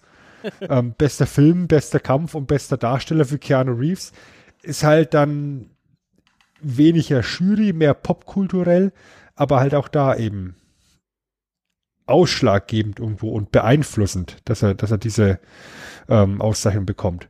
2012 ist das Ganze dann aufgenommen worden in die National Film Registry, ist jetzt also ein ja, wichtiger Film damit auch. Und hat 2017 auch noch die Aufnahme bekommen, die Science Fiction Hall of Fame. Und ich meine, das sind jetzt nur so eine Auswahl an, an Auszeichnungen, aber du siehst halt gerade durch die beiden letzten genannten Einträge, ist das Ding halt auch ein nachhaltig wichtiger Film und, und einer, der auf alle Fälle ja ein ganzes Genre, man möchte vielleicht auch sagen, mehrere Genres maßgeblich beeinflusst und verändert hat. Ja, glaube ich schon, ja. Und da, deswegen hat sich auch ganz gut angeboten, jetzt so zum 20. Geburtstag mal drüber zu quatschen. Auf jeden Fall, würde ich auch sagen. Ist bequatschenswert auch, die, die ganze Nummer. so, und da müssen wir jetzt natürlich noch die, die Fragen aller Fragen stellen, Chris, ne? Ähm, ja, Bla bitte. Blau, blau oder rot? Was würdest du nehmen? Also ich könnte zuerst sagen, die Wachowskis haben beide geantwortet blau. Ähm, ich weiß es nicht. Ich hätte gerne, dass ich rot nehmen würde, um ehrlich zu sein. Dass ich mutig genug wäre, aber ich könnte mir vorstellen, dass ich auch ein Schisser wäre, weil es ist ja schon auch beängstigend, was der junge Mann da alles sagt, ne? ähm, von daher, ich glaube, ich würde wahrscheinlich eher blau nehmen. Oder ich bin mir echt nicht sicher, aber ich könnte mir auch vorstellen, dass ich blau nehmen würde. Und was, wie wäre es bei dir? Ich würde einfach hoffen, dass ich mittlerweile in dem Alter bin, wo es mir die Pillen nicht mehr anbieten würden. Hat er ja gemeint, ab einem bestimmten Alter holen wir die Leute nicht mehr raus. Ja, gut. Das ist die Weicheier-Antwort, aber okay. ja, also es ist halt schon eine weitreichende Entscheidung, ne? Und natürlich würden wir jetzt, wir, wir, wir männlichen Männer würden natürlich jetzt alle sagen, ja, wir nehmen jetzt hier rot. Aber du musst halt auch dann irgendwo ähm, realistisch genug sein und sagen, ja, aber du hast jetzt dir halt ein Leben aufgebaut, auch wenn es vielleicht eben nicht real ist und ähm, willst du das wegwerfen? Das weißt du aber ja auch gar nicht, wenn du die, also wenn du quasi vor Morpheus sitzt, weißt du ja nicht, was passiert. Also ich würde ja nicht davon ausgehen, dass ich jetzt sozusagen komplett alles weg ist, so mehr oder weniger. Ja, aber, aber du musst ja bewusst sein, dass da, wie es dir darstellt, ein, ein ja. komplett neuer Einschnitt. Das schon, ja. Ein großer Einschnitt kommt. Wäre vielleicht auch mal was äh, für die Kommentare, was ihr da draußen, liebe Nerds und Nerdsinnen, äh, wählen würdet. Mich würde auch interessieren, was ihr wählen würdet, wenn ihr quasi wisst, was passiert. Weil ähm, die Welt, also die reale Welt ist jetzt nicht unbedingt ein gemütlicher Ort. Und in der Matrix, ja, okay, man ist Sklave und so, aber man kann ja auch Cypher irgendwo zumindest logisch nachvollziehen. Was Essen schmeckt. das Steak sah gut aus. Ja. Das würde mich auch interessieren. Also beide Sachen. Wenn ihr in Neos Position seid oder wie wär's mit Cypher? Was ist da los? So schaut's nämlich aus. Dann sind wir aber, glaube ich, auch schon wieder durch nach ein bisschen mehr als zwei Stunden. Mhm. Sven, es war wie immer eine Freude mit dir. Ähm, das es, Kompliment gebe ich erstmal zurück. Es ist, also es hört sich immer so wie Schulterklopfen, aber es macht echt einfach so viel Spaß mit dir. Auch das Und das war, ist es ja auch. Ist es auch, aber man hat immer das Bedürfnis, es trotzdem zu sagen. Ne? Also es ist, es ist echt cool und auch die ganze Vorbereitung und so macht immer Spaß. Dementsprechend, Sven, vielen Dank. Du darfst dich verabschieden. Wollen wir denn auch schon andeuten, was wir das nächste Mal machen? Würde ich schon sagen, ja, wenn wir es schon wissen mal. ja, wir, wir, haben nämlich tatsächlich mal so ein kleines bisschen vorweg geplant. Und ähm, ja, wir haben jetzt hier gerade ein Jubiläumsjahr mit der Matrix abgehakt, aber es gibt ja noch ein weiteres Jubiläumsjahr im Jahr 2019. Und das ist ein Thema, ich glaube, da ist Chris jetzt nicht ganz so weit drin, ich dafür umso mehr. Denn wir haben im Jahr 2019 auch den 30. Ausrufezeichen Geburtstag von Dragon Ball Z. Dragon Ball Z auf Deutsch. Und das ist dann das Thema der nächsten Folge. Ja. Finde ja, ich auch interessant vom Konzept her, weil du, wie du sagst, ich bin da eigentlich nicht so drin, aber du schon. Das ist, glaube ich, das erste Mal, dass wir so ähm, verteilt sind. Äh, das wird auch interessant und ich habe Bock, mich einzuarbeiten, weil mich würde mal interessieren, wo die Faszination herkommt. Deshalb geiles Thema. Freue mich schon drauf. Wie gesagt, diese ganze Dragon Ball Welt ist riesengroß. Aber wir werden dann einfach nur auf die 200 noch was Folgen Dragon Ball Z gucken. Das ist ja ziemlich langweilig. Ja, das ist Pipifax halt, ne? Eben. Aber wenn einer das machen kann, dann die beiden coolen Jungs von abgestaubt. Ja, und ansonsten bedanke mich bei eben jenem coolen Jungen, der hier die Technik wieder hervorragend gemacht hat und äh, das Mastermind dahinter ist in dem ganzen Projekt. Chris, das bist bei, du. Bei also, falls ich jetzt bei dir nicht ankomme.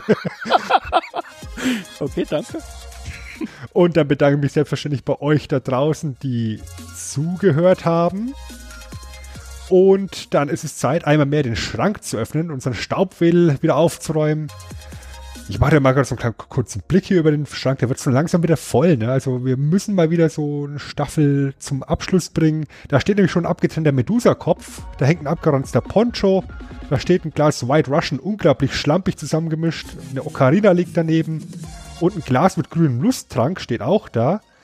Wir haben die Lederhose von Briscoe Schneider da hängen, gleich neben Hans Meisers Xylophon. Und ganz verdächtig, da steht ein Tablettendöschen und da ist nur noch eine rote Pille dran. Das heißt, irgendjemand hat die blaue genommen. Nun, also wer diesen Schrank ersteigern will, wir werden das dann am Ende der Staffel machen. ähm, virtuell natürlich nur, aber äh, In der Matrix. in der Matrix.